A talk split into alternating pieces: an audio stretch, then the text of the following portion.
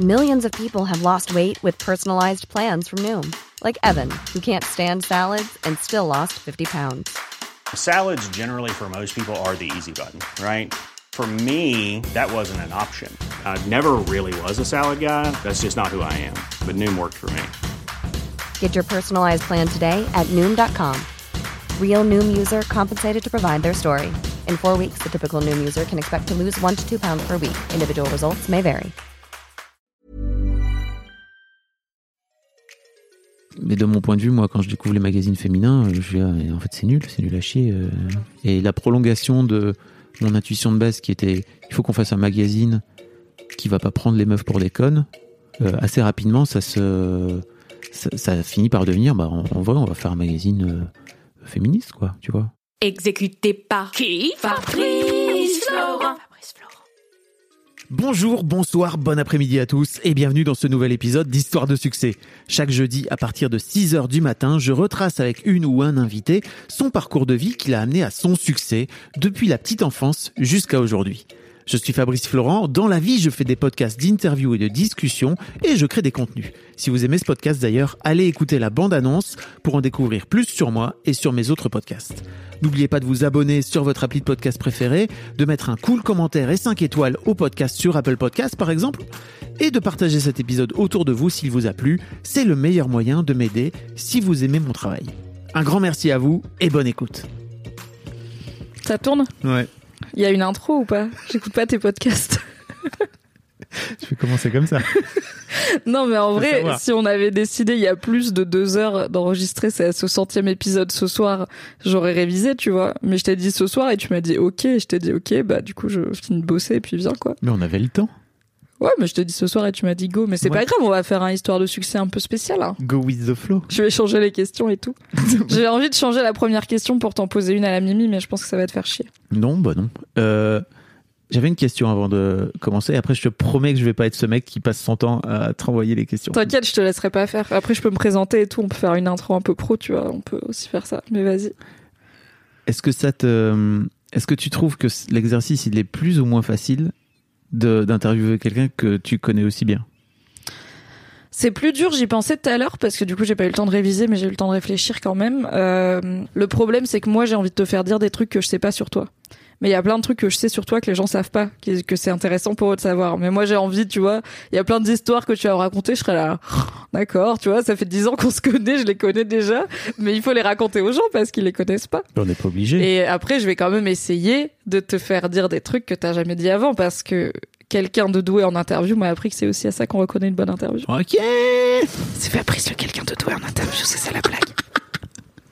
Il m'a tout appris. Vous allez voir si l'élève a dépassé le maître. C'est un peu euh, top 10 J'espère bien. animé ending cet épisode, tu vois. Le jeune euh, revient euh, au dojo affronter le maître dans le shonen. Let's go. Sauf que grâce au pouvoir de l'amitié, bien sûr, on va passer un super moment, Ah oui. Évidemment. Est-ce qu'on explique un peu le contexte de cet épisode? J'adore le contexte. C'est ma chose préférée après les champignons, donc on va faire un point contexte. Bonjour les Fab de la Fontaine, je suis Mimi Hegel, je suis la rédactrice en chef de Mademoiselle, l'amie de Fabrice et euh, la co-animatrice fut un temps d'un podcast que vous connaissez maintenant sous le nom de Histoire de mec, euh, qui a commencé en s'appelant The Boys Club, que je co-animais avec Fab, entre autres moult mm, occasions que nous avons eues de parler ensemble dans des micros, Mm. euh, régulièrement sur ta chaîne Twitch. Suivez Fabrice sur Twitch, on adore Twitch C'est trop bien. régulièrement dans un nombre incalculable de contenus mademoiselle de type euh, vlog, euh, interview, euh, reportage, chronique littérature, Twitch jeu d'horreur, enfin bon, finalement une forme d'absurdité. Des fois j'ai l'impression que ma vie est générée procéduralement quand je pense à ma carrière. Mais au final, on s'y retrouve. Et donc, ceci est le centième épisode de l'excellent podcast de Fabrice Florent que j'ai quand même écouté parfois, mais ça fait longtemps. Euh, Histoire de succès. Je te crois tellement pas. Mais si j'en ai écouté, je sais plus qui, mais je sais que j'en ai écouté. Bah, ça fait longtemps. C'est pas de la faute de Fabrice. Il fait de l'excellent contenu. J'écoute juste aucun podcast français qui n'est pas deux heures de perdu. Si vous écoutez deux heures de perdu, vous verrez que ça n'a que très peu de choses à voir avec les contenus proposés par Fabrice, qui sont tous passionnants, je le rappelle. Donc c'est la centième, et pour la centième, quoi de mieux que d'inverser les rôles? L'intervieweur devient interviewé, et nous allons parler aujourd'hui du succès de Fabrice Florent, créateur de contenu sur Internet. En attendant de faire ton épisode à toi d'histoire du succès, quand tu seras devenu une autrice à succès. Allez, un jour, 2022. Et je dab. Oh là là. Comment daber alors qu'on a du succès? Ah bah ça, c'est un état d'esprit, mon vieux. Bon, fin du podcast. voilà, vous avez Bonne tout. soirée. Ok Fabrice, j'ai une première question pour toi. En l'honneur de Feu The Boys Club, Mhm. une question qui euh, résonne finalement. Ça veut dire quoi pour toi avoir du succès? Ok. Je t'avais dit que ça allait te faire chier, tu m'as dit non. Est-ce que tu regrettes? Oui. Veux-tu revenir sur cette décision? Non, c'est déjà. On arrête. Euh, ça veut dire quoi pour moi avoir du succès? Je crois que ma définition du succès, elle a vachement évolué avec le temps, et heureusement. Euh, ceci dit, peut-être qu'il y a des gens dont, dont la définition et, et l'idée d'avoir du succès n'évoluent pas avec le temps. Euh, je crois que quand j'étais plus jeune, avoir du succès, c'était euh, euh, à- avoir une forme de fame médiatique, tu vois.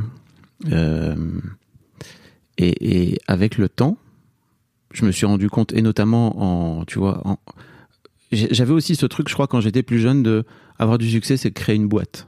C'est réussir dans la vie. Mais d'où ça devient cette idée d'entrepreneuriat? Parce que je dis-moi si je me trompe, mais tes parents n'ont pas, ne sont pas chefs d'entreprise. Ah bah non. Euh, les miens non plus, par exemple. Mm. Ils ont une bonne situation, mais ils sont fonctionnaires. Et du coup, pour moi, ça a jamais été quelque chose qui était dans mon champ des possibles de créer une entreprise. Il y avait vraiment personne que je connaissais ou que mes parents connaissaient qui était chef d'entreprise. Tu vois, leurs amis, ils étaient soit fonctionnaires comme eux, soit vendeurs, soit employés dans des cadres, dans des boîtes. Personne n'était entrepreneur. Alors, Donc, je comment ça se fait que toi, qui es fils de prol un peu, euh, Je tu suis tu t'es petit-fils d'ouvrier texti- Ouais. dans le textile. Donc euh, vraiment à deux générations de Mm. le nord, euh, le nord c'était les corons. Communiste. Mon, mon grand-père encarté. La gauche. Wesh. Et mon, mon père et et les patrons. mon père et ma mère ont pas fait ont pas fait d'études quoi tu vois je dis ça parce que dans un épisode d'histoire de Daron j'incite tous les gens à aller écouter cet épisode qui est assez fabuleux j'ai interviewé un mec qui s'appelle Adrien Nazeli et qui a fait un bouquin sur les transfuges de classe et en fait je me suis rendu compte en lisant ce bouquin que j'étais un transfuge de classe que je m'ai- je, m'étais jamais défini comme ça si tu veux parce que pour moi c'était juste ok mes parents ont pas fait d'études et moi j'en ai fait mais c'était tellement dans la normalité du truc quoi tu vois que je me suis jamais vraiment posé de questions. Mais euh, en fait euh, j'ai jamais voulu en, fait euh, je, reviens un peu sur ce que j'ai dit mais j'ai jamais voulu être chef d'entreprise ça m'intéressait pas. Pour moi le truc c'était je voulais créer un projet. Je voulais créer des projets. Et en fait j'ai toujours créé des projets ça je me rends compte maintenant que depuis depuis que je suis tout gamin je crée des projets j'avais ressorti sur mon insta euh, mon le premier magazine euh, de jeux vidéo que j'avais fait quand j'avais je crois 13 ans Une relique incroyable. Dessin fait à la main, Bah oui. texte fait à la main, reco et avis fait par Fabrice Florent, 12 ans. mais avec mon frère et mon cousin. Donc Une vraie équipe éditoriale. une petite équipe. et euh, bah il y avait pas y avait pas d'ordinateur à l'époque. Donc euh, j'avais j'avais passé toute la j'avais passé toutes mes vacances à taper à la machine euh, dans le bureau de mon père parce qu'il m'avait proposé de de, le faire quoi tu vois. Et après j'avais fait des photocopies pour mes potes à l'école et tout. Enfin un délire. Après plus tard euh, été dans mon club de basket euh, j'ai assez rapidement monté une sorte de truc de supporter, tu vois. Euh, j'ai fini mascotte. Euh, si, si vous allez pas sur mes live Twitch, vous m'avez forcément raté d'une manière ou d'une autre avec mon costume de mascotte euh, en diable, quoi. Et là, vous êtes deg. Et là, vous allez sub à la chaîne Twitch immédiatement pour ne pas rater la prochaine occurrence de ce costume. Tout à fait, parce que je le ressors assez régulièrement. C'est un rendez-vous C'est une finalement. photo. je, je suis pas déguisé, ce costume n'existe plus, mais en tout cas, j'ai une photo qui date de, oh là, de quand j'avais 16-17 ans, quoi. De quand j'étais pas en projet. Oui. Euh, oui, parce que ouais, tu étais jeune. Et, euh, assez rapidement, j'ai un pote qui avait monté un magazine, tu vois, un fanzine pour le club, et je, me suis greffé dessus. Et en fait, voilà, j'avais envie de, j'avais envie de faire des trucs, et j'avais envie, j'avais même créé une, sorte de lettre pour mon équipe de basket, euh, où c'était une lettre d'info avec des blagues dedans. Est-ce qu'il y a un moment où pour toi le succès ça aurait été euh, au basket? Ah, grave. Moi, quand j'avais 15 ans, je voulais devenir, euh, euh, je voulais jouer en NBA, quoi. Est-ce que t'as une histoire tragique, ligament croisé, tu connais, qui t'a coupé en plein vol ou quand est-ce il- que tu t'es dit, ok, ça va pas être le basket? Alors, je me souviens, per- je me souviens très bien du jour où mes, mes rêves de joueur de basket professionnel se sont écroulés. C'est que mes, mes- j'avais demandé à mon père et ma- enfin mes parents de, de me payer un, un stage d'été euh, dans le club de Gravelines. Tu sais, tu sais, à, dans, Gravelines, dans le nord, juste à côté de Dunkerque, il y a un très gros club de basket euh, qui est très connu et, qui pèse depuis des années et des années. Et en fait, euh, c'est aussi un centre de formation. Et donc, tu te retrouves pendant une semaine à jouer au basket. Et je me suis retrouvé donc propulsé, mais je sais plus quel âge j'avais, je crois 15-16 ans, propulsé dans un environnement professionnel. Là où dans mon club, bah, en fait, je faisais partie des meilleurs de mon équipe. D'un coup d'un seul, tu fais Un gros poisson dans une petite mare. exactement. Et là, vraiment, j'ai fait ce truc de ah ok. Donc euh, Ah oui, donc en fait, ils ont Michael Jordan à Dunkerque, donc bon, oui, peut-être pas être pris, quoi. vraiment beaucoup, beaucoup, beaucoup de travail, quoi. Ouh là là là là. Donc la NBA, je l'ai prise et je me le suis, je me la suis rangée dans mon cul. Voilà. Ce sera pour ta prochaine réincarnation. Ouais, mais surtout, en fait, euh, je me rends compte avec le, avec le recul que globalement, mon corps n'était pas fait pour ça. C'est-à-dire que il y a vraiment, il y avait notamment un, mec qui, était, qui est venu dans le basket, qui est venu jouer dans le club, pardon, et euh, il avait jamais joué au club de, jamais joué au basket de sa vie. Il faisait du tennis, et le mec, semaine 3, il était meilleur que moi. Ouais, il y a des gens qui ont des facilités, quoi. Des facilités, Enfin, qui ont des corps adaptés corps, à certaines disciplines. Toi, le- t'es hyper lax, t'aurais peut-être été un super gymnaste. je crois pas non plus, mais euh, mais tu vois les aspects psychomoteurs et tout, tu sens que le mec il était équipé quoi, tu vois. Et euh, et moi euh, en termes de d'équipement euh, corporel, non pas du tout quoi. Alors j'étais un j'étais un bon joueur dans ma petite équipe quoi, tu vois, mais c'était une petite équipe, on jouait en région et c'était très bien quoi, tu vois. Fallait pas, bref. Ok, donc euh, à 15 ans, tu te rends compte que le basket, euh, c'est un rêve qui ne sera peut-être pas pour cette vie-là? Non. Tu fais des infolettres euh, et des premiers euh, fanzines, on va dire, Ouais c'est ça. avec euh, les moyens du bord. Disons, t'as 20 ans, t'as eu ton bac. Quand t'as 20 ans, c'est qui pour toi les gens qui ont du succès? Est-ce que t'as des figures, euh, tu vois, médiatiques un peu ou connues ou sportives? Ça veut dire quoi pour le Fab de 20 ans, un homme ou une femme qui a du succès? Ouais, elle est dure cette question. Euh,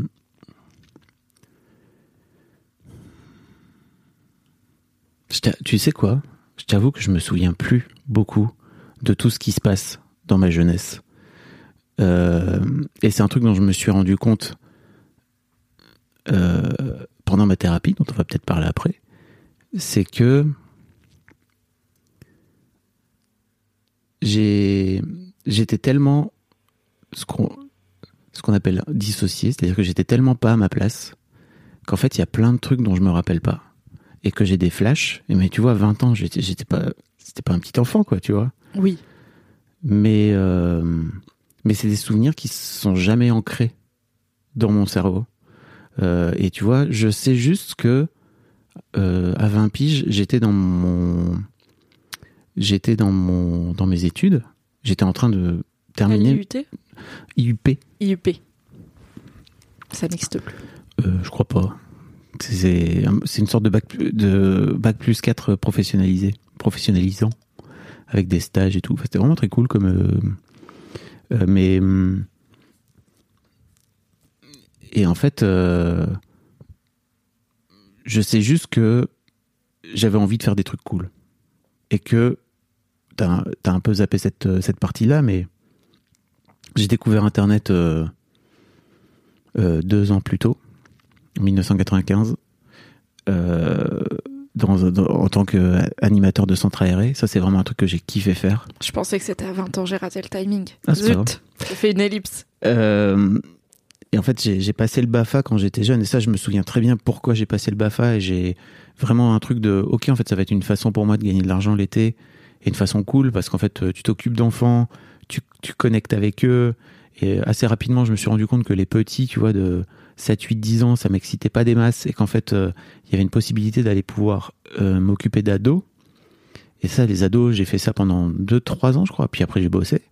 Euh, j'ai kiffé. Donc, en fait, j'avais j'avais genre 17 ans et je, gérais des ados de 15, quoi, tu vois. J'ai vraiment adoré ça. Et le, le, le boss de ce centre aéré pour ados, euh, été 1995, il était féru de nouvelles technologies, il était à fond le gars. Il me dit, écoute, euh, j'ai trouvé un truc là, euh, on va mettre un ordinateur dans, dans la salle euh, avec pour, pour que les ados puissent s'amuser et tout. Et en fait, bah, j'ai mis Internet dessus. J'étais, là, c'est quoi? Internet, c'est quoi? Avec les vieux modems et tout, tu vois. Et en fait, il m'a montré un peu et je me suis dit, oh, la fenêtre. Je me souviens très bien. J'étais allé sur le sur IRC à l'époque, donc l'ancêtre des chats et de et en fait, euh, t'allais dans des salons et tu pouvais euh, taper une commande où tu disais bah je voudrais rejoindre le salon euh, New York quoi parce que pendant ma tête c'était New York. Et tu arrives sur le salon New York, il y a plein de gens qui sont en train de discuter en anglais et tout. J'étais là what the fuck? C'est des gens de New York de là tout de suite de maintenant Bah, et ils parlent dans Même ton pas micro. forcément, mais en tout cas, tu vois, c'était des gens qui qui discutaient, qui étaient forcément à l'autre bout du monde, ou en tout cas pas dans mon bled, Je pense pas qu'ils étaient dans la périphérie du centre aéré, non. tout à fait, et, qui étaient euh, ailleurs, quoi. Donc pour moi, ça ça ça ça m'a matrixé, mais alors mais je me souviens, alors ça pour le coup, tu vois, j'ai des j'ai des souvenirs très précis à quel point ça m'a fucked up ce truc de putain, mais en fait c'est une fenêtre sur le monde, et c'est une fenêtre euh, que j'ai toujours rêvé d'avoir et que j'ai jamais pu avoir parce que euh, euh, les jeunes qui nous écoutent ne le savent pas, mais en gros, euh, quand, quand toi t'es ado, à l'époque, avant Internet, en fait, ton, ton horizon, c'est tes potes, tes profs, tes parents, ta famille.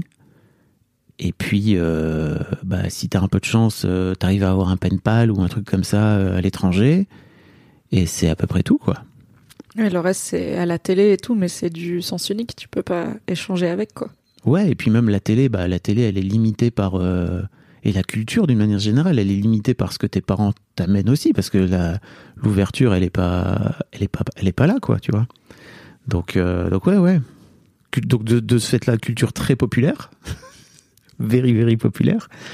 Euh, mais, mais, mais oui, tu vois, moi, je me souviens très bien que j'ai découvert tellement tardivement que Bruce Willis et, Sylve- et Sylvester Stallone que je regardais à la télé, en gros, ils parlaient pas français. Ah oui, moi aussi. Et que Harry Potter, c'était pas en français non plus. Mais je pense que je l'ai découvert moins tard que toi, du coup. Ouais. Avait déjà des fanfics. Le jour où j'ai découvert qu'en fait, euh, les mecs, ils étaient américains et qu'ils avaient. Et, et qu'en fait, dans les films qui passaient sur TF1, où. euh, en fait, en vrai, ils. Ils, ils, par- ils parlaient pas, c'est pas, c'était pas leur langue maternelle. Ça m'a tellement, je me suis senti tellement abusé, si tu. Pire que le Père Noël Bah, pire que le Père Noël, ouais. Dur d'écouter Bruce Willis en VO, du coup. Est-ce que tu te souviens de la première fois que t'as posté du contenu sur Internet?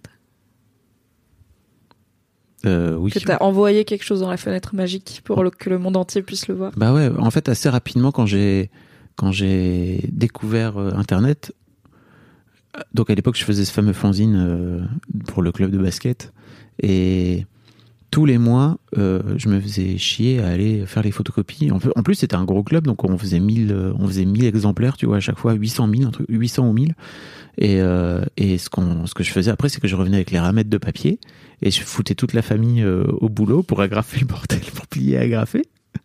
Ayez des enfants entrepreneurs, ils vous feront travailler le dimanche pour Beaucoup agrafer de des fanzines de basket. Bah ouais, et puis euh, faut que je dise merci à mes parents parce que et notamment, pff, en fait, euh, avec toutes ces histoires de supporters et tout, on, on supportait l'équipe, l'équipe première. Enfin, c'était un bordel. On a fait venir euh, 1000 personnes dans cette salle, dans ce village qui comptait 10 000 habitants, si tu veux.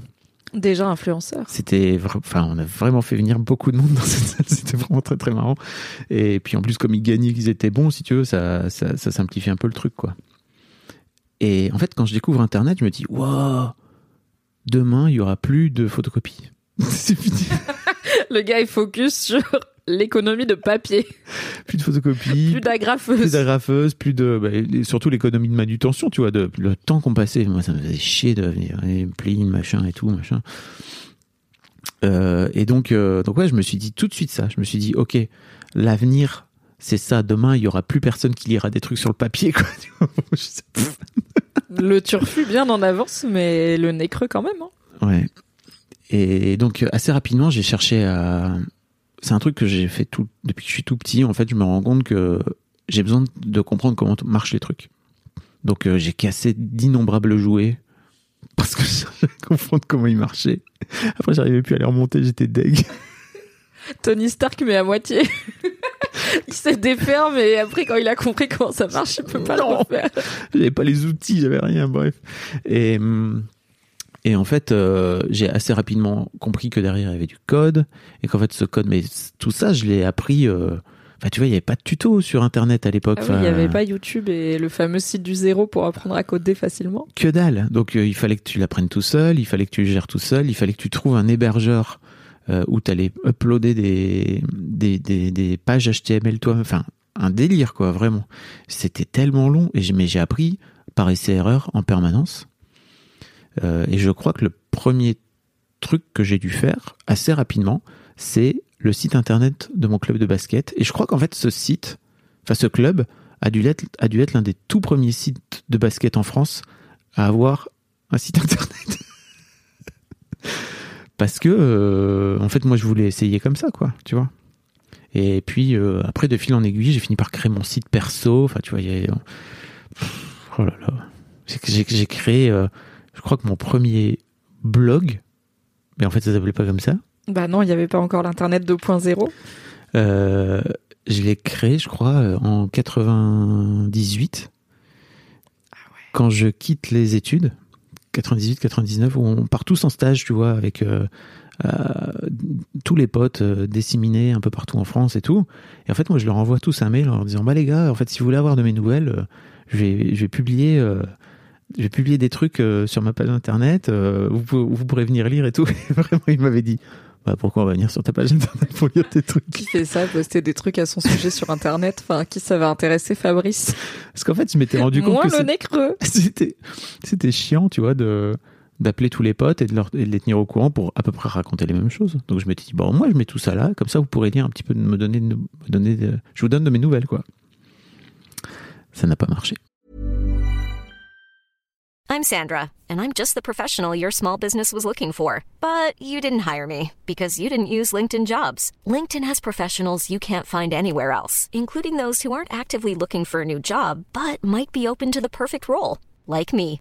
In a given month, over 70% of LinkedIn users don't visit other leading job sites. So if you're not looking on LinkedIn, you'll miss out on great candidates like Sandra. Start hiring professionals like a professional. Post your free job on linkedin.com/people today.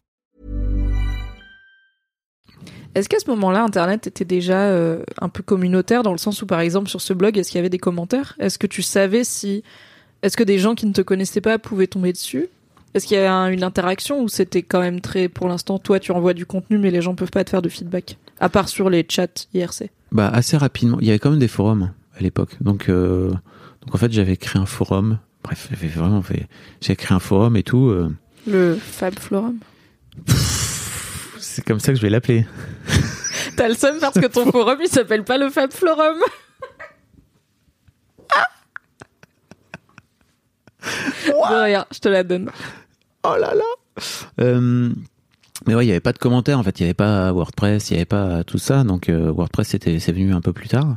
Euh, mais, mais en revanche, il y avait déjà des aspects communautaires, et, et l'un des trucs, moi, que j'ai fait, notamment chez Pinky, euh, quand je suis rentré chez Pinky, c'est que j'ai tout de suite euh, fait en sorte de, trouver un truc communautaire autour. Donc j'avais pas de... J'avais pas de compétences du tout en, en développement. Et euh, notamment, j'avais fait tout un truc de portrait chinois.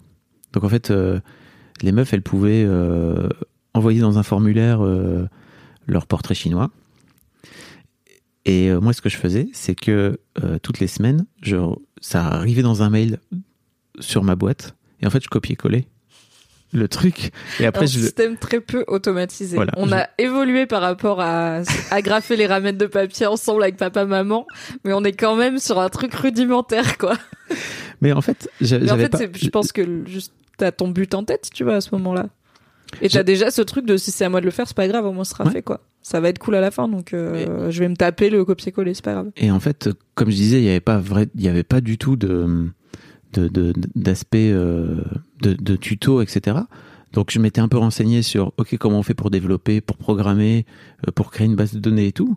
Mais en fait c'était impossible de, de comprendre les bases si t'avais pas quelqu'un qui te qui te filait un minimum de coups de main et qui te- au moins te montrait comment ça marchait quoi. Et à ce moment-là, toi, donc, t'es chez Pimki en stage, Ouais. tu t'es employé, Mm. tu connais personne qui maîtrise euh, Internet? Qui peut, qui peut justement te Ah. guider euh, dans tes euh, rêves les plus fous de type avoir un formulaire automatisé de portrait chinois?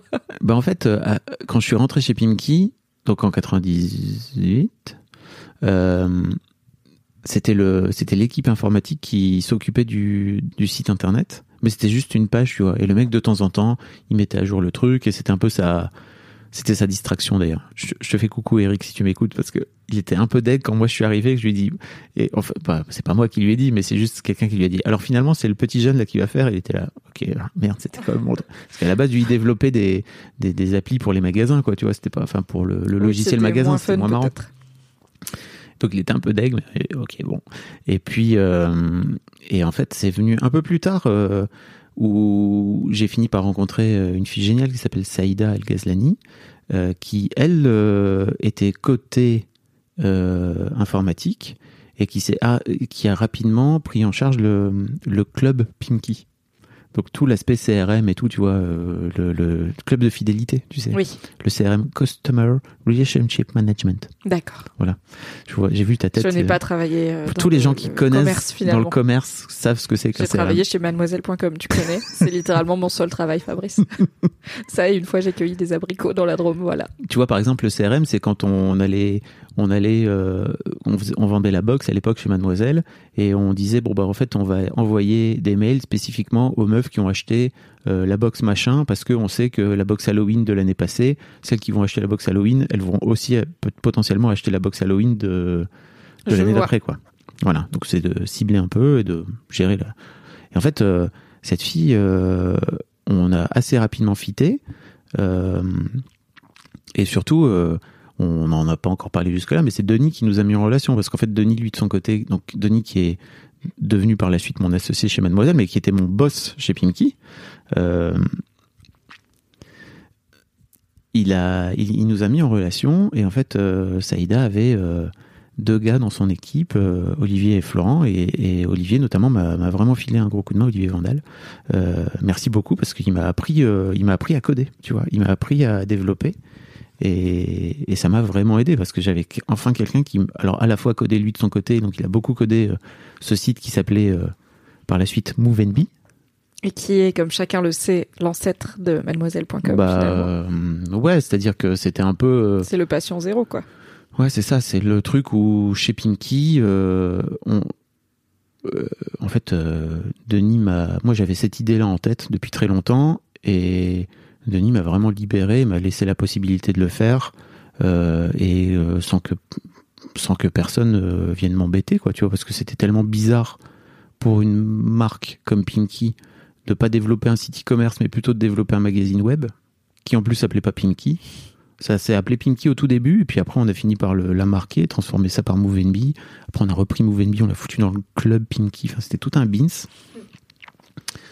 Mais, euh, mais moi, ça m'a donné, ça m'a, c'est là que j'ai appris à, j'ai appris à coder en fait. J'ai appris à développer.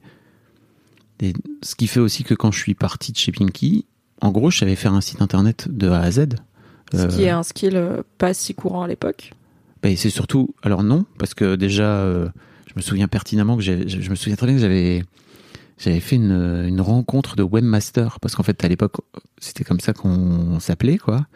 Et assez rapidement, en fait, le, métier de webmaster, où en gros, avant, tu savais un peu tout faire, tu vois, t'étais un peu couteau suisse. Euh, le web euh, s'est assez rapidement euh, développé et assez rapidement spécialisé. Et donc, il y a eu, tu vois, un designer, un codeur JavaScript, un mec qui s'occupait de remplir les pages, etc. Et je me souviens qu'il y avait une soirée avec des genre un mec qui s'occupait du site de Canal Plus à l'époque et qui m'avait présenté à tous ses potes parce que bon c'est tous des potes parisiens moi j'étais pas du tout dans ce game là quoi Car t'étais à Lille encore à moi l'époque. j'étais encore à Lille pendant oui jusqu'à 2012 2013 quoi euh, et qui m'avait présenté comme le dernier webmaster. Les gars, regardez, c'est le dernier webmaster. On était en quoi, peut-être 2002, quoi, tu vois. L'extinction de tout un peuple Mm. sous nos yeux. Exactement. Euh, mais ouais, donc de ce fait-là, je savais un peu tout faire et ça m'a permis de pouvoir, euh, quand j'ai quitté Pinky, Attends, avant que tu quittes Pimki. Ouais. T'es chez Pimki, tu lances Move and Be, c'est euh, ton premier gros projet pro. Mm. À ce moment-là, comment tu mesures le succès de Move and Be pour toi? Qu'est-ce qui fait que tu te dis ah c'est cool ça marche? C'est déjà une victoire de pouvoir le faire et que Denis te fasse confiance et te laisse les coups des franches, mais une fois que tu l'as fait, que le truc il tourne, c'est quoi les moments où tu te dis ah le truc il marche? Euh, bah déjà, il y a les stats. Euh, si j'ai bon souvenir, en fait, à la fin, quand je suis quitté en 2005, euh, il avait, ils avaient, euh, enfin, il y avait euh, 700 000 visites par mois. Ce qui à l'époque était beaucoup, parce qu'il n'y avait pas grand monde, l'air de rien, sur Internet. Oui, c'était moins peuplé. Et puis c'était un public très particulier, c'était un public d'ados. C'est comme dites-vous 700 000 habitants, mais en 1800 quoi. Ça fait tout de suite plus de monde que maintenant, Ouais, c'est vrai. proportionnel. Mm. La, la- la- la métaphore est pas mal, enfin le- la comparaison est pas mal. Mais euh, il y a déjà il y avait l'aspect euh, ok est-ce que ça marche? Après il y avait aussi ce truc de réussir à concrétiser ce que moi j'avais dans la tête depuis un petit moment, de, le rendre, euh, de le créer quoi, tu vois. Euh, et puis on y arrive déjà, mais aussi le, le, le fait que derrière il y a une communauté qui qui naît en fait, qui se met en place et qui interagit et qui échange, qui interagit avec nous, qui échange entre elles aussi, parce que euh, grâce à Saïda et Olivier, on a mis en place assez rapidement un forum, parce qu'en fait moi je leur ai dit mais qu'on ait un forum les gars, donc on, on a mis en place un forum. euh, et ce forum, il était euh, ultra actif, quoi. Tu vois, vraiment, vraiment, c'était, ça rigolait pas. Et moi, l'un des trucs qui qui m'a tout de suite fait marrer, c'est euh, ok, tu mets un article, euh, tu mets un article et dans la seconde ou dans la minute d'après, tu sais si ton truc euh, tombe juste ou si t'es à côté de la plaque ou si bah ça c'est un truc qu'on a beaucoup vécu après par la suite chez Mademoiselle, mais ou si euh, bah t'as oublié un truc et parce que forcément dans la masse il y a toujours quelqu'un qui est plus Si expert mieux que toi. qui est plus expert que toi dans la dans, dans l'intelligence collective, on va dire. Et, et ça, pour moi aussi, c'est une grosse mesure du succès, tu vois. De ok, c'est cool, euh, ça ça vit quoi, tu vois. Ça vit, ça ça échange, ça interagit. Il y a des bandes de potes qui se font. Il y a des, enfin c'est il y a des bandes de potes qui existent toujours, en fait. Mm. Aujourd'hui, depuis l'époque de Move Be, euh, où les meufs, elles ont 35-40 ans, quoi, tu vois. Ah bah ce serait euh, rigolo si un jour on pouvait quantifier tous les liens humains qui se sont créés euh, parce qu'un jour euh, t'as décidé de faire un site internet quoi. Mm. Je pense que t'as déjà pas mal de mariages et de bébés euh, sur la conscience. si on commence à mettre les bandes de potes etc dedans, ça va ça va vite faire du monde.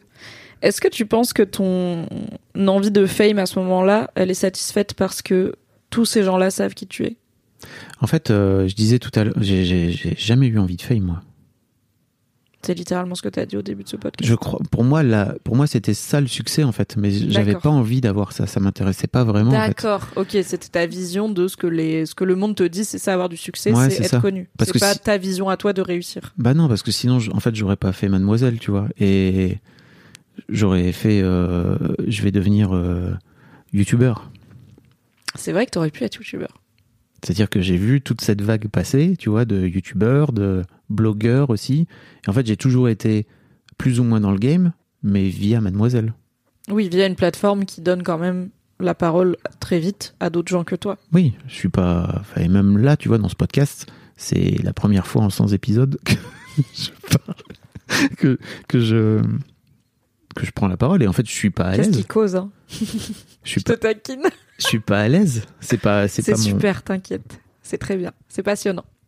Mais non non, c'est un vrai c'est un vrai truc aussi que j'ai que j'ai tenté de débunker. Tu vois, c'est que au fil de au fil du temps, euh, tu vois, par exemple, euh, euh, il y a une période où euh, assez spontanément et notamment il y a- on faisait des vlogs en fait sur hebdomadaires sur Mademoiselle toutes les semaines et en fait euh, il y, avait des moments dans l'équipe où il y avait moins de spontanéité tu vois pour euh, faire les trucs et tout. Et donc je me retrouvais à filmer des choses et à mettre en scène des choses et à réaliser des choses euh, au sein de l'équipe quoi. Et j'ai assez rapidement vu ce moment où tu passes de personne te reconnaît dans la rue à bah, les gens t'arrêtent ou les gens te disent ah bah c'est toi Fab de Mademoiselle? Ou euh, Les gens te regardent de façon insistante dans le métro Dans le t'es là, métro. Maybe you know, I know you know. voilà où euh, je me retrouve à à me faire euh, interpeller quand je suis le samedi après-midi à Lille, tu vois, quand je suis avec mes filles et euh, et, et en fait, je non seulement je sais pas comment répondre les premières fois parce qu'en fait je disais là, oui c'est moi parce que j'ai pas cherché à faire ça et surtout en fait euh, il y a un autre truc qui m'a marqué c'est qu'à l'époque moi j'ai connu euh, toute la bande de Bérangère Krief, Kian euh, Navo, etc. Kian Kojandi euh, avant leur succès sur Bref et on s'est retrouvé un jour avec Kian à aller de Saint-Lazare au bureau de Mademoiselle. Donc pour les non parisiens, en gros, ça fait à peu près euh, 20 minutes à pied un soir. Et le mec, toutes les 20 secondes, se fait arrêter pour qu'on prenne une photo avec lui, pour euh, ah c'est toi le mec de Bref, machin. Ah Non. oui, c'était la période le mec de Bref. C'était le mec de Bref. C'est Le phénomène Bref. Ça a été, ça- Rappelez-vous, Voilà. la France entière, toute une génération en tout cas, Bah oui. bouffait Bref comme des M&M's quoi. Voilà. Et donc, bah, Kian, ces dernières années, a réussi à retourner ce truc-là et à devenir Kian Kojandi, Oui. puis le mec de Bref. Mais en attendant, à l'époque, c'était vraiment ça. Et en fait, quand je l'ai vu faire, c'est-à-dire que il, il- Kian, c'était vraiment son objectif, tu vois, de monter sur scène et d'avoir la lumière sur lui. Et je me suis dit, ah oui, non, mais ça, ça, ok. Ça, le gars, lui, il était en plein kiff. Il était là, il, demandait il cherchait à parler aux gens, il cherchait à discuter un peu. Vraiment, c'était son kiff, tu vois. Et je me dis, moi, je veux pas être une seule seconde à sa place, en fait, tu vois. Ça, ça arrive de temps en temps, c'est cool. Mais plus loin, non, non, non, non, non, surtout pas. Tu dirais que t'es timide? J'aime pas. euh, Bon, toi-même, tu sais, euh, t'as assisté à quelques euh, surprises qu'on m'a qu'on m'a qu'on m'a faites. J'en ai même instigé une puisque j'ai eu l'excellente idée d'organiser un, anniversaire surprise à Fabrice un jour avec tous ses amis, sa femme et tout, son ex-femme du coup maintenant. Il est arrivé, on a crié surprise, il a fait demi-tour, il est parti. C'est réel, c'est arrivé. Il est revenu quand même après, mais ça a été sa première réaction, ça a été ah non non je m'en vais. c'est être le centre de l'attention, c'est compliqué. Mais je, je travaille dessus. Notamment, par exemple, que en faisant cet épisode. Et tu penses que c'est pour ça que t'as fait Internet, un truc sur Internet, parce que c'est toi qui parles à plein de gens, mais de loin. Je sais pas. Non, pour moi, en fait, euh, moi, l'un des trucs qui m'a tout de suite euh, fait vibrer, fait vibrer pardon, avec Internet, c'est l'instantanéité. Donc vraiment, tu postes un truc et c'est dans la seconde. Tu en dirais que t'es patient pas trop. personne. Et j'ai tendance à avoir une idée, j'ai besoin qu'elle soit concrète le plus rapidement possible.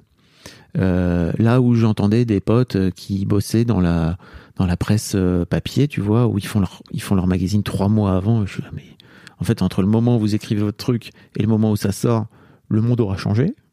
On l'a vu là, hein, tu vois, entre janvier et mars euh, 2020, le monde a changé. Le monde a quand même bien changé. Hein. En janvier, finalement, on faisait la fête. En Et mars, on faisait peu la fête. Moi. On faisait du pain. Et l'autre truc qui m'a vraiment fait marrer instantanément, c'est l'interaction. C'est ce truc d'échanger et de connecter avec les gens, quoi. Ok. Donc tu pars de Pimki. Tu lances Mademoiselle, il me semble, relativement peu de temps après. Moi, je pars de Pinky pour lancer Mademoiselle. Yes, mais ça t'a pas pris euh, deux ans, tu vois. Ah non, non, j'ai. Encore une fois, personne peut patienter. Oui. Euh, j'ai quitté Pimki en janvier. Et en fait, j'étais déjà en train de bosser euh, un peu sur ce que je voulais faire avec Mademoiselle et tout. Et en fait, le temps de le développer pendant l'été, le truc est sorti, le... enfin, Mademoiselle est sortie le 1er octobre 2005. tu te souviens de ce que tu ressens quand tu appuies sur le bouton? Est-ce que c'est déjà, est-ce que c'est déjà un succès euh, tel euh, un Ouais. Uncle De ouf, bien sûr. C'est vraiment ce truc de ok maintenant c'est parti et c'est comme tu dis un succès.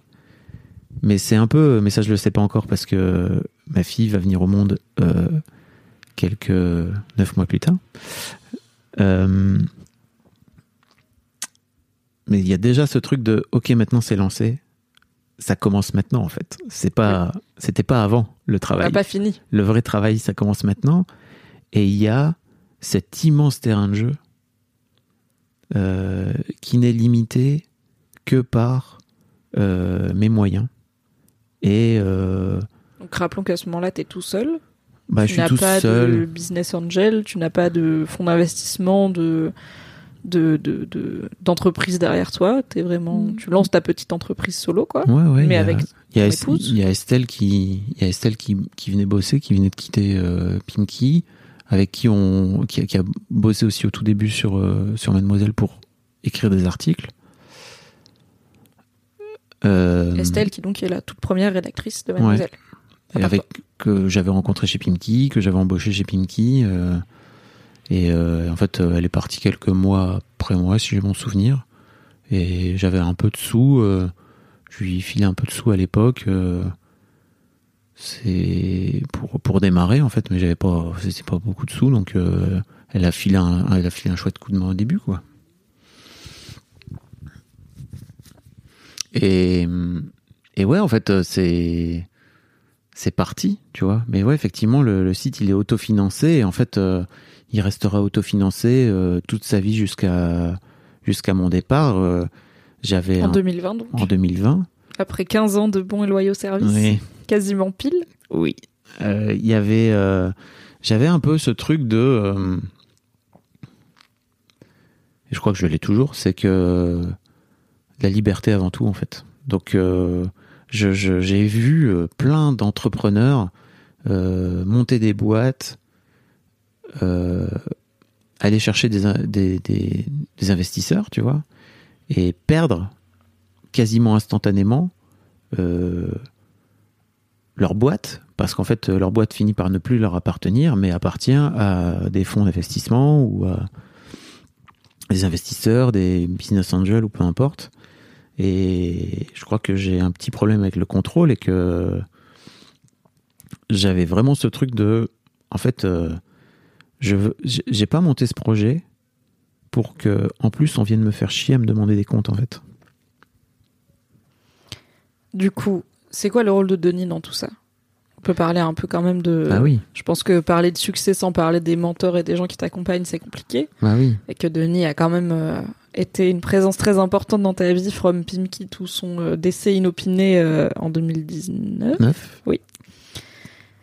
C'est qui Denis Et qu'est-ce qu'il fait dans les débuts de Mademoiselle Et c'est quoi votre relation Et au final, quel rôle il a joué dans la Fab Florent expérience Hmm. Denis, c'est un mec que je rencontre quand j'ai 21 ans, je crois. Euh, j'ai été chez Pinky depuis euh, quelques mois euh, et personne ne comprenait ce que je racontais. Mais en fait, si, c'est un peu dégueulasse de dire ça, mais il y avait la la- l'assistante du, du boss euh, qui s'occupait de, comment dire des, des sujets marketing à l'époque, etc. Et euh, qui a tout de suite cru en moi en fait. Coucou Anne-Marie Verras si t'écoutes. Euh, et mais lui, le boss à l'époque, il croyait pas du tout. Tu vois, il était là, Pff, Internet, à quoi ça sert? Et en fait, en vrai, je le comprends, quoi, tu vois. Euh, et Denis, euh, lui, venait de venait de fermer sa boîte d'audiovisuel euh, euh, qu'il avait montée quand, pareil, il avait 25 ans, tu vois. Et là, c'était peut-être euh, euh, 10 piges plus tard. Il, devait avoir 35-36, un truc comme ça. Euh, il rentre chez Pimki pour euh, devenir salarié en fait euh, de, cette boîte et de s'occuper de tout le marketing et de la com de, la boîte.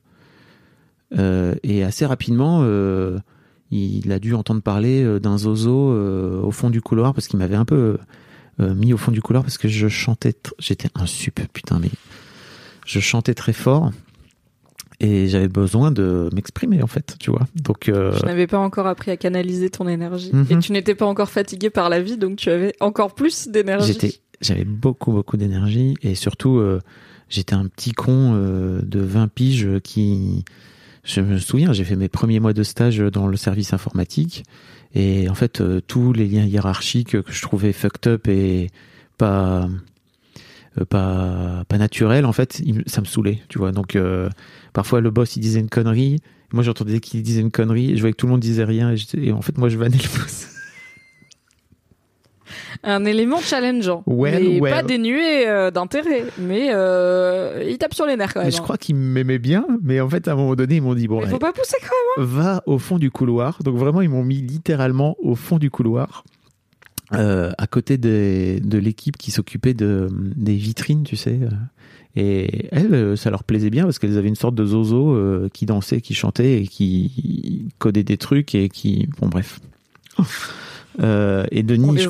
Denis, en arrivant, je crois qu'il a entendu euh, parler de, de ce gars bizarre. Et en fait, il vient me voir et, et salut, t'es qui toi? et tout, machin. Et lui, il venait de. Lui, il venait de, de, de- du Minitel, si tu veux.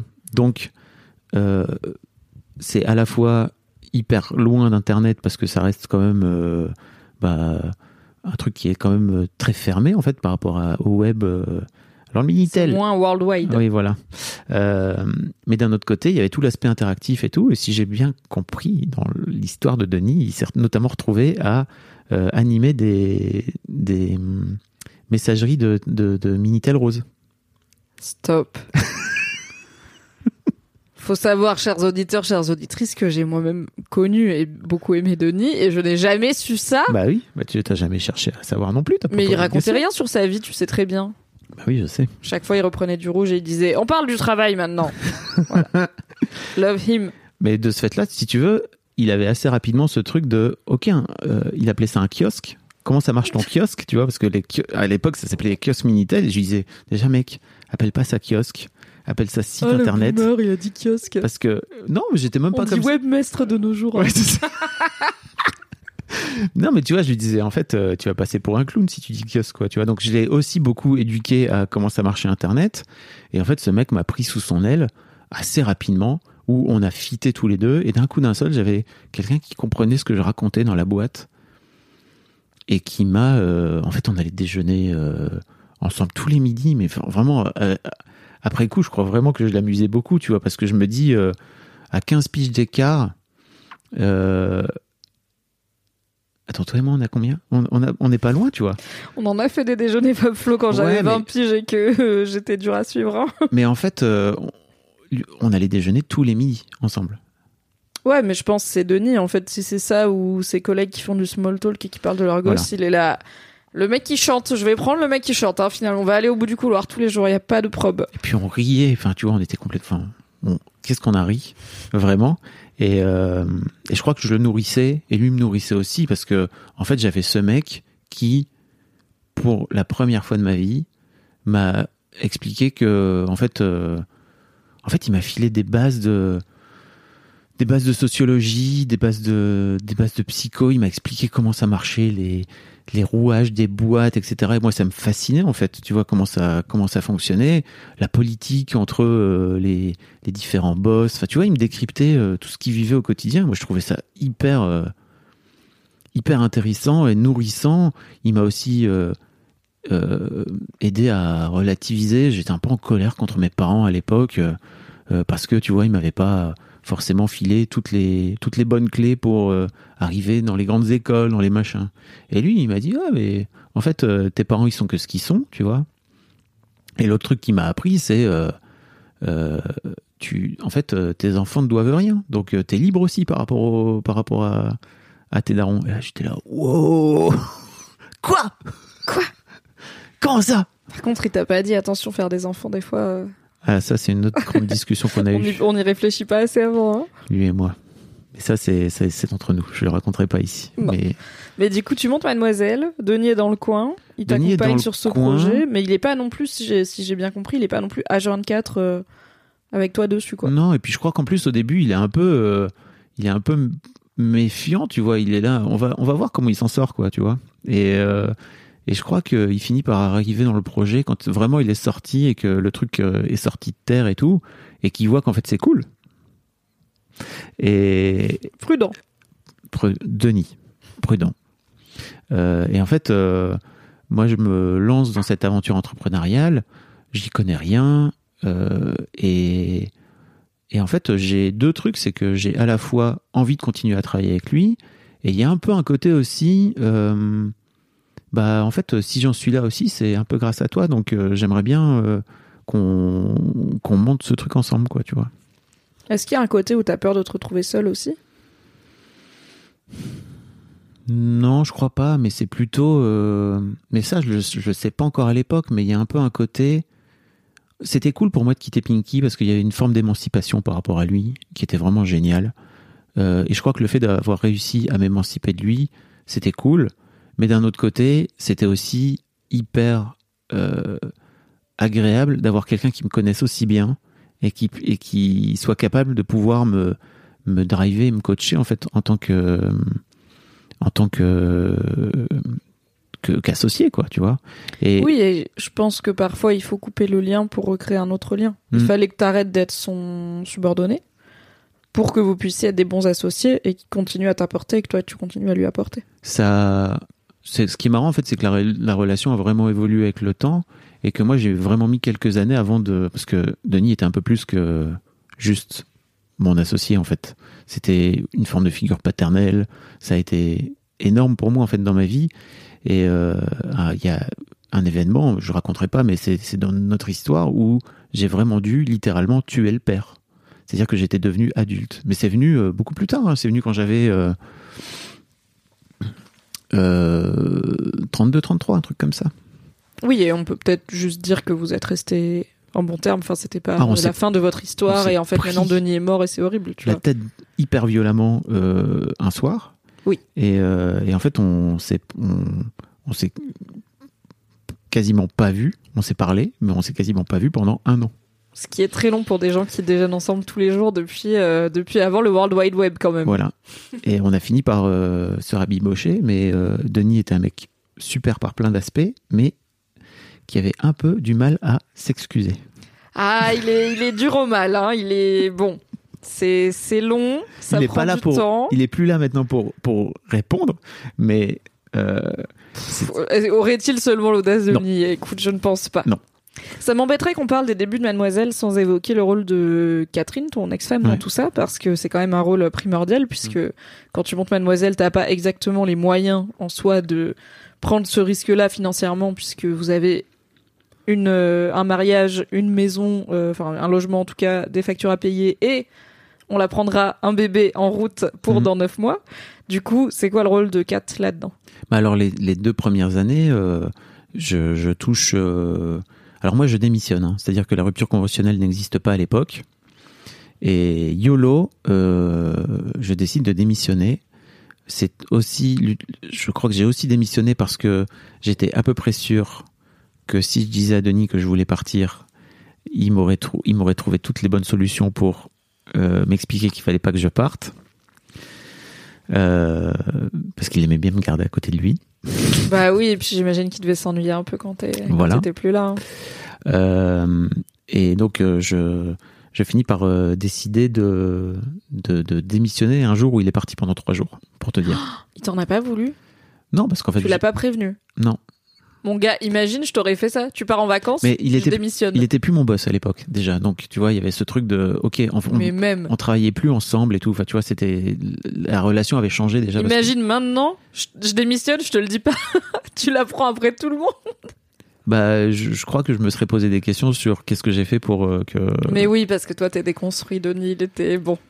Je pense que c'est pour ça que je te demande est-ce qu'il t'en a voulu? Je sais bien qu'il s'est pas remis en question Non, il pour se il demander. m'en a pas voulu. Enfin, je crois pas qu'il m'en ait voulu. En fait, il a juste dit, bon, en fait, t'aurais pu m'en parler, on aurait pu monter ça ensemble. Et je, moi, je lui ai dit, mais je crois que si je suis, si je suis parti comme ça, c'est parce que j'étais à peu près sûr que tu m'aurais rattrapé par le col, comme tu l'avais fait environ quatre fois auparavant. Ok. Euh, donc ouais, effectivement, quand je pars, euh, je pars en démissionnant et en fait, euh, on s'était d'abord mis d'accord avec euh, donc mon ex-femme, avec Catherine. Euh, moi, je lui ai dit, écoute, euh, j'en peux plus, il faut que je parte pour monter ce truc. Et je lui ai dit, écoute, je vais démissionner. il y a Voilà, quelques mois où il y aura pas de chômage et en fait, c'était acté. Euh, après, la la probabilité qu'on n'ait pas de chômage, enfin tu vois, que j'avais pas de chômage à l'époque, en tout cas je sais pas comment ça marche aujourd'hui, après avoir démissionné, en vrai elle était assez faible parce que je, montais quand même un projet et tout. Il faut quand même dire merci à, Nicolas Sarkozy en passant, c'est assez étonnant de ma part, mais euh, parce que Sarko a, a autorisé les chômeurs à garder leurs allocs une fois qu'ils ils étaient au chômage. Parce qu'en fait, avant, tu étais au chômage, tu montais ta boîte, Non, ils ont, Le- il a autorisé à garder les- leurs allocs une fois, une fois qu'ils avaient monté leur entreprise. monter leur boîte. Voilà. C'était- pas l'un ou l'autre, donc ça encourage la création d'entreprise. Voilà. C'était le but. Tu montais ta boîte avant, tu étais chômeur, tu disais, bon, je vais faire en sorte de créer mon job. On te sucrait tes allocs, t'es là. Bon, Veux-tu le faire sans être payé car c'est le projet? Tu n'auras plus d'argent. Veux-tu quand est- même créer ton job? Rappelons-le, le cas de à peu près tous les pays dans le monde. Hein. Ah bah de ouf. Voilà. Bah vive la France, attends. euh, Vive la France. En termes de, de plein d'options euh, après avoir quitté son job, la France c'est pas mal quand même. Le jour où on comprendra que Pôle emploi est vraiment le premier investisseur de toutes les startups, euh, en vrai. euh, euh, mais donc, ouais, euh, full soutien de, de la part de Kat qui me dit bah, let's go, on y va et tout. Et effectivement, en fait, pendant, bah, pendant deux ans, j'ai pu toucher mon chômage. Mais, euh, mais en fait, euh, après ces deux ans-là, il, il s'est encore passé cinq ans pendant lesquels. Alors, je crois que en vrai, les deux, premi- les deux années suivantes, j'aurais eu un peu de mal à me payer. Euh, parce qu'en fait, euh, enfin si, en fait, j'aurais pu, j'aurais pu me payer et me dire j'embauche quelqu'un de moins et je me, et je me paye en plus, quoi. Euh, mais ça n'a jamais été le projet. J'avais toujours ce truc de. T'as toujours réinjecté dans Mademoiselle la majorité de l'argent que générait Mademoiselle, quoi. Parce que même Oui. toi, tu t'es pas payé grand chose. Et, Globalement, euh, même quand je me payais, c'était pas, c'était oui. pas zinzin. Et donc c'est Kat qui a qui a carry, qui a Financé pendant financé la famille, quoi. 7 ans. Et donc qui a Énorme. financé quelque part euh, Mademoiselle, puisque l'argent qui, enfin, Mademoiselle a grandi au rythme où Mademoiselle a grandi, ce qui a permis, je pense, de suivre plein. Enfin, je pense qu'il y a, ça aurait pu capoter à un moment si t'avais pas eu les moyens de de suivre la tendance, tu vois, de suivre l'augmentation de la presse web, de d'avoir assez de personnes pour faire ce qu'il fallait faire pour être relevante à ce moment-là où t'as commencé à avoir de la concurrence avec d'un côté les blogs, de l'autre les réseaux sociaux, plus les magazines qui commençaient enfin à comprendre que sur le web il y a des choses à raconter. Bah si tu peux avoir que trois personnes, euh, c'est compliqué quoi. Donc quatre c'est mieux. C'est ça. pense. Et donc, euh, ouais, pendant des années, je me suis, je me suis pas payé, quoi. Et c'est effectivement Kat qui a. Et d'ailleurs, j'en profite pour euh, pour placer euh, un petit truc, c'est que sur le, au moment de notre divorce, en fait, forcément, moi, j'avais moins de revenus qu'elle, tu vois, sur sur le papier. Et mon avocate m'a dit, bah, vous, avez droit à, je sais plus combien de dizaines de milliers d'euros, quoi. J'ai fait, bah, non, ça va, en fait. Et elle m'avait, Non non ça va. vous êtes bien sûr Et je dis pas ça pour, euh, pour jouer le grand seigneur, hein, c'est juste, je sais que il faut avoir euh, pas mal de force mentale et de conviction par rapport à ton avocat ou ton avocate qui te dit mais Faites vous, ça, y, avez, bon vous pour y avez vous. droit en fait, donc euh, pourquoi vous le prenez pas? C'est notamment, je sais pas si t'as vu Marriage Story avec euh, Adam Driver et. Scarlett Johansson. J'ai vu les mêmes. Ouais, et bah, c'est un peu ce qui se passe euh, entre, entre eux, tu vois, c'est que les avocats, à un moment donné, viennent dire, bah, on va s'en mêler, on va venir euh, euh, aller chercher ce dont, on, ce dont vous avez besoin, ce qui est un peu leur rôle de conseil aussi. Et je sais que j'ai un pote à moi qui a été à peu près dans, le même, dans la même configuration que moi, et qui, lui, a jamais... s'en est foutu, quoi, tu vois. Il a fait, oh, non, moi, je... Moi, je prends. Et ce qui a foutu euh, sa future ex-femme dans la merde, en fait, pour racheter euh, la maison, quoi. Top. Top. Du coup, merci Catherine d'avoir euh, à finalement permis à Mademoiselle d'être devenue ce que Mademoiselle est. Avec le recul, est-ce que tu considères déjà que Mademoiselle est un succès? Question un peu bateau, mais pas forcément. Bah, de en ouf. vrai. Et en fait, je crois que je m'en, je m'en, je, je crois que je m'en rends d'autant plus compte maintenant que j'en suis sorti. Parce que dans le moment, pas trop. Ok, bah j'allais te demander, au fil des années, est-ce que tu avais des indicateurs du succès de Mademoiselle? C'était quoi comme, comme pour MoveNB, tu vois? Qu'est-ce que tu considérais être le succès de MoveNB Là encore, il y a les audiences, il y a les ratings qui sont en augmentation, il y a plus d'abonnés sur les divers réseaux sociaux, il y a plus de lectrices, il y a plus de membres du forum à l'époque. Les gens s'inscrivaient encore sur des forums. Donc certes, tu as des chiffres, mais on sait qu'on peut faire beaucoup de vues avec un contenu pas qualitatif sur Internet. Nous le sachons maintenant, chers auditeurs et auditrices. Donc pour toi, qu'est-ce que ça veut dire au fil des années, des 15 ans que tu as passé chez Mademoiselle? Ah, ça c'est un succès pour Mademoiselle. Ça, c'est très compliqué comme question, mais pour moi, déjà, il y a ce truc d'innover et d'aller chercher des nouveaux formats. Euh, à l'époque, euh, on lance de la vidéo euh, alors que personne n'a de la vidéo à l'époque. Tu fais des street style sur Dailymotion alors Ouais. que t'es un média, ça n'a aucun sens. Ça n'a temps. aucun sens du tout. Euh, on, pour moi, c'était toujours ce truc de OK, qu'est-ce qu'on invente pour faire en sorte d'aller chercher des d'aller chercher des trucs qui n'existent pas ailleurs en fait. Donc euh, l'autre truc après, c'est que pour moi, l'autre check, c'est que le jour où Taous, euh, Jack Parker, Taous Merakchi fait son premier papier où on revendique ouvertement qu'on se dit en fait on est féministe et je me souviens c'était un truc qu'on n'a plus trop fait par la suite mais pour euh, tailler euh, une chronique du L tu vois euh, et qui avait eu une résonance folle à l'époque 2010 2011 un truc- C'était Peut-être même moi, je 2009. dirais, ouais, ça date un peu. hein. peut-être- non 2009 en vrai 2009 oui parce que oui bien, bien avant le, le harcèlement de rue c'est venu plus tard et tout Enfin, c'est venu en 2011 le papier du harcèlement de rue je crois Non, 2012, 2012 parce que j'étais là. Je suis arrivée en avril 2012.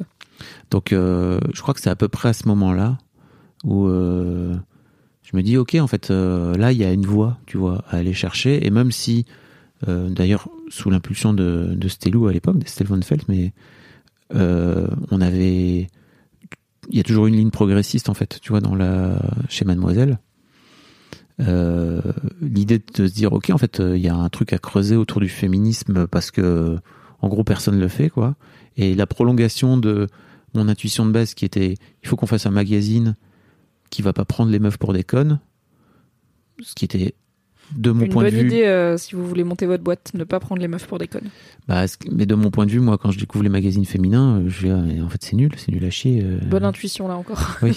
C'est pas très bien et ça nous prend vraiment pour des kitsch. ouais mais j'étais extérieur tu vois j'étais vraiment dans ce truc de je regardais avec un œil neuf le truc et je me dis comment ça peut marcher ce truc là c'est pas possible Euh, et donc ouais l'idée de se dire on va faire un magazine pour les meufs et de pas les prendre pour des andouilles assez rapidement ça se ça, ça finit par devenir bah en, en vrai on va faire un magazine euh, féministe quoi tu vois Euh, parce que La naturellement pente est savonneuse. hein. Attention, vous allez décider de pas prendre les meufs pour des idiotes et bam bam bam, euh, rouli bouli, vous êtes féministe. hein, c'est- C'est assez inévitable. Donc tes marqueurs de succès, c'est le jour où on a dit qu'on était féministe, le fait que la communauté grandit, que le site grandit, que tu peux embaucher de plus en plus de gens. Est-ce qu'il y a des formes de de points d'étape que tu avais en tête Genre, est-ce que tu t'es dit, par exemple, très tôt, j'aimerais bien que Mademoiselle organise des événements, j'aimerais bien que Mademoiselle euh, euh, soit euh, un jour euh, sur scène au théâtre, tu vois, j'aimerais bien que Mademoiselle devienne un livre. Est-ce qu'il y avait des, Ah des oui, petites- mais ça, c'est- c'est euh, le étapes truc. de la vie dans ta tête? Ça, c'est le truc, euh, je crois que j'ai en tête euh, assez rapidement, dès 2005-2006, tu vois, ce truc de, ok, à partir de ce, de ce truc-là naissant, en fait, on peut faire tout. Tout est possible, tu vois. Mademoiselle sur la lune. Et, et au fil de l'eau, en fait, c'était juste une question à un moment donné d'opportunité, de rencontrer la bonne personne qui va faire le bon, qui va permettre de pouvoir euh, mettre les bons trucs sur les rails, quoi, tu vois. Donc, euh, les soirées MAD, par exemple, c'est d'abord la rencontre de Sylvain Tavenot, euh, qui était, lui, organisé à l'époque des soirées années 90, qui existent toujours d'ailleurs, qui s'appelle We Are the 90s, il en a créé plein d'autres derrière, et qui nous et qui nous, me- nous met le pied à l'étrier, en fait, en se disant, bah, je crois vraiment qu'avec ta, avec euh, ta marque, en fait, tu pourrais créer des soirées cool. Et avec ta commu de bons zozos, euh, Ouais. de bonnes zozos surtout qui aiment le karaoké et euh, chanter très fort et mal et boire des pintes, on s'est trouvé quoi. Voilà, on faisait très régulièrement des, de la pub pour ces soirées années 90 parce que lui, il se disait bah c'est cool, ça permet de faire connaître les soirées et tout. Et en fait, au fil de l'eau, on a fini par, euh, il a fini par, euh, par nous aider à monter une, euh, soirée. Et au final, euh, on a fini par structurer le truc et puis bah lui lui lui dire bah merci pour tout, mais en fait, on n'a plus trop besoin de toi, c'est cool quoi. Pareil pour le bouquin, en fait, l'opportunité elle est venue parce qu'à un moment donné, ouais, il y a un éditeur qui s'appelle Vendry Leroy et qui adore Mademoiselle et qui et qui propose de, de faire un bouquin. Donc on en sort d'abord, on sort un best-of de l'année, c'était marrant comme tout, qui est sorti euh, le jour de Charlie. Hebdo. Oui, on n'en a pas vendu beaucoup, mais c'est pas le plus grave qui soit arrivé ce jour-là vraiment, donc ça va. Et plus tard, euh, le cahier de vacances avec Olivier Morera, où là, euh, le, le- notamment le premier a fait un énorme carton. On les a tous vendus hyper rapidement, trop rapidement. Puis ouais, tu vois, au fur et à mesure, les box et tout. Enfin, pour moi, il y avait un peu ce truc de, on peut quasiment tout faire. Le regret que j'ai, c'est que vraiment, moi, j'avais en tête de monter euh, une salle, euh, tu vois, un bar avec une salle de spectacle, quoi. Mon rêve, le bar Mademoiselle, avec du stand-up, de la musique, de la bonne bouffe. J'aurais fait le menu évidemment, de la bière je- je- j'ai, et un chat. pour le coup, j'ai pas trouvé, tu vois, de, de personnes qui m'a permis de pouvoir euh, me faciliter, euh, me foutre le pied à l'étrier dans le monde, dans le monde compliqué de monter un bar, quoi. Ouais, et en même temps, avec notre chance, on l'aurait monté en décembre 2019, donc euh, Vrai. je sais pas s'il aurait tenu très longtemps. Ouverture le 15 mars 2017, 2000 2020. Est-ce que t'es ok pour qu'on parle un peu de Mademoiselle et surtout de l'après Mademoiselle parce que je pense que dans tout succès assez long, il va y avoir des revers euh, plus ou moins violents. Et euh, du coup, bon, on peut faire un petit point pour rappeler aux gens ce qu'est Mademoiselle, mais je me demande surtout comment tu t'as rebondi, t'as t'as réussi par finir à rebondir après ça, quoi, et à pas juste euh, tout arrêter. Tu veux que je fasse le point contexte ou tu veux raconter Je veux bien que tu fasses le point euh contexte. Ok, nous sommes en septembre 2016. Je vais aux toilettes pendant ce temps-là. Oh là là, le mec s'en va. Ok. On est en septembre 2016 et euh, dans l'actualité de Mademoiselle, il y a une grande nouvelle qui est que Fabrice vient de nommer la première rédactrice en chef, qui est Clémence Bodoc. Donc c'est la fête, elle fait sa rentrée.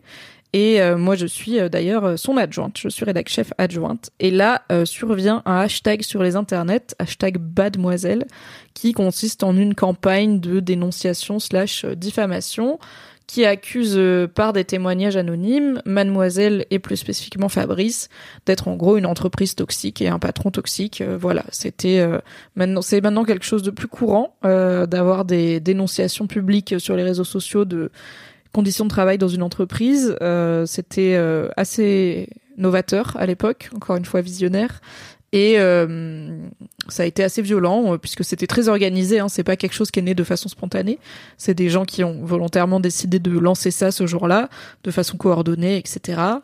Et du coup, euh, bah, ça a mis un gros coup au moral à tout le monde. On va pas se mentir. C'est quelque, c'est une campagne de cyberharcèlement qui a finalement touché bien sûr euh, non seulement euh, Fab et non seulement euh, Mademoiselle en tant qu'entreprise, l'image de marque, etc. Mais aussi bien sûr les personnes qui y travaillaient et même, même les lectrices qui se sont retrouvées déboussolées à ne pas savoir quoi, quoi lire, quoi croire, etc. Petite émotion dans la voix. Et bah pour Fab, ça a été très dur puisque ça l'a vraiment mis dans un état second, hein, on peut dire un état de choc euh, sur le coup. Et puis ça a duré longtemps. Avec, euh, il a fallu notamment une, thérapie euh, pour s'en sortir. Et bien sûr pour Clémence Bodoc et l'intégralité de l'équipe de l'époque qui s'apprêtait à passer une rentrée assez cool, ça a été un coup au moral. On va pas se mentir, mais en tant qu'équipe, je pense que c'est le fait d'être soudé et de pas se reconnaître dans la vision qui était dépeinte de l'entreprise qui nous a permis de traverser ça. Et après, Fab va revenir euh, vous expliquer comment lui, il a réussi à rebondir après ça. Timing incroyable. L'homme est de retour. J'ai fini. J'ai tout bien raconté. Tu meubles extrêmement bien. Merci. Et euh, je ne suis pas allé aux toilettes vraiment pour partir pour ne pas. Qu'en dirait votre psychologue, Fabrice? Euh, Donc j'ai tout raconté. J'ai dit que nous, côté équipe, ce qui nous a permis de traverser ça, c'est d'être soudés et de pas se reconnaître dans les l'image qui était donnée de l'entreprise où Mhm. on travaillait, ce qui nous donnait aussi un rôle de victime hein, par- parallèlement euh, qui ne correspondait pas trop. Et donc j'ai dit, et Fab va, va arriver vous raconter comment lui il a rebondi après tout ça. bah, avant, dit qu'il a fallu notamment une thérapie. avant de rebondir, il faut toucher le fond. Et putain, je l'ai bien touché le fond. Sans jamais me rendre compte que j'étais en train de toucher le fond. Euh, j'ai fait un, coaching euh, en quittant Mademoiselle avec un test assez génial euh, autour de, tes forces et de tes faiblesses, tu vois. Et guess what, le top 3 de mes, de mes, de mes forces, il y a l'optimisme dedans.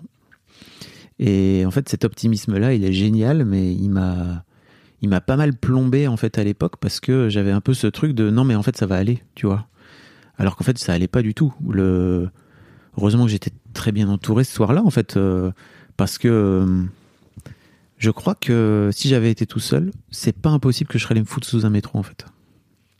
C'est même que t'étais pas tout seul. Le premier truc, tu vois, où je me suis dit, ok, c'est mon, c'est mon tour, je vais m'en prendre plein la gueule.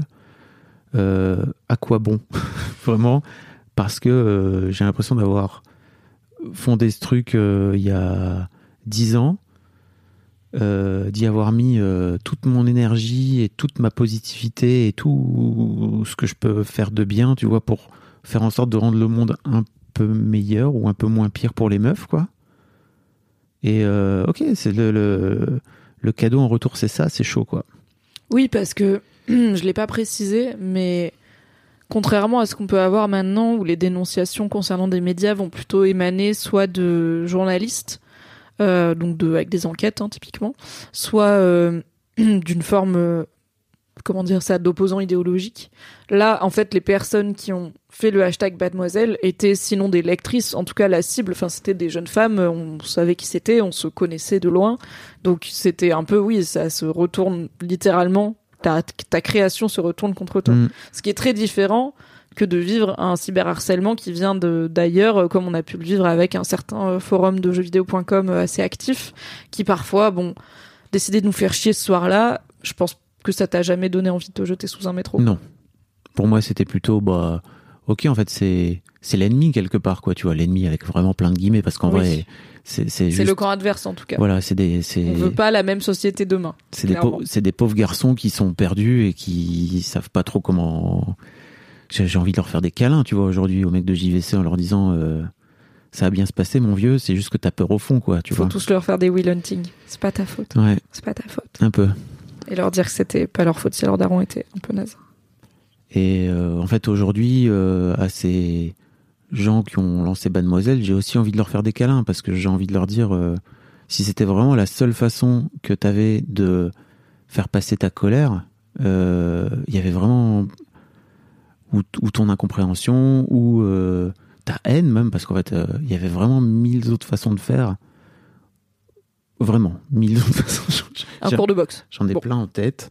Bah oui, non, ou même venir, venir me voir Oui. venir me voir et sans règle. 1v1. non me, me parler me dire euh, attendre attendre de moi exiger de moi des excuses enfin tu vois il y a vraiment plein de choses en plus c'est je crois la plupart des gens que je connaissais pas que j'avais jamais rencontré de ma vie donc en plus pff, ok euh, et moi j'ai porté plainte suite à ça.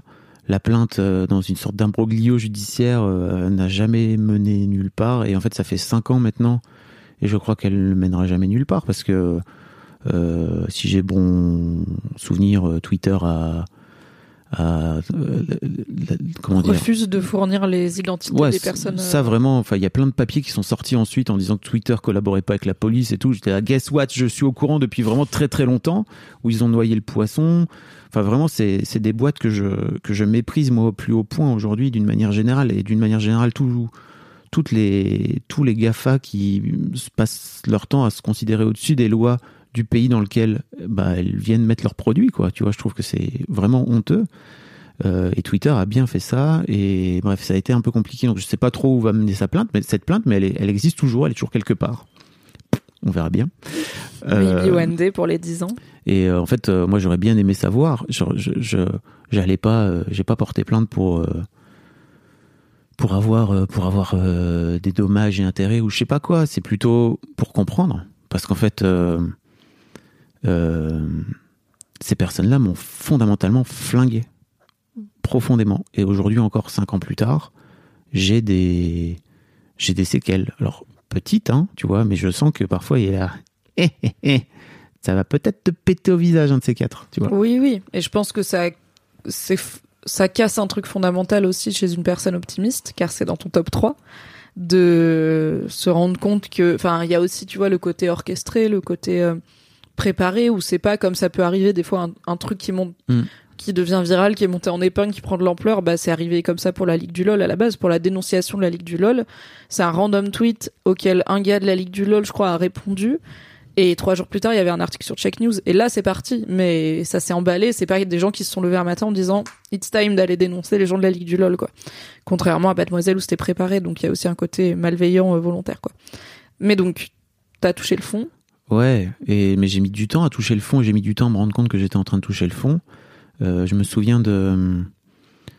Là, pour le coup, je m'en souviens de. En gros, euh, ce truc-là se passe. euh, je sais plus, le jeudi, je crois. Je rentre le, ou le mercredi, je rentre le week-end à Lille parce que bon, j'étais dans les bureaux de Paris à l'époque.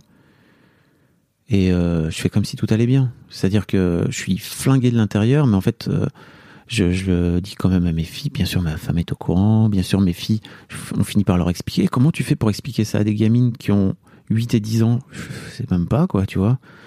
Euh, Lina est d'ailleurs, donc ma fille aînée, est venue me demander, euh, pas plus tard qu'il y a 15 jours, ce qui s'était passé. Je lui ai tout raconté. On a chialé ensemble. C'était terrible. Parce que elle, euh, c'était il y a longtemps. Tout ce qu'elle sait, Elle est trop petite pour comprendre. Elle était trop petite à Ouais. l'époque pour comprendre. elle a juste des brides, tu vois, de papa avait pas l'air d'aller bien, ça avait l'air d'être très compliqué pour lui. À un moment donné, il s'est barré en. Elle m'a dit, tu t'es barré à un moment donné en en Inde? Même elle, elle est là. Quoi? Pourquoi faire? Dans le cadre donc de ta thérapie, Ouais. euh, tu as été faire une retraite méditative en C'est Inde. ça. Elle m'a raconté, elle me racontait ça avec ses, avec ses yeux. C'était, marrant.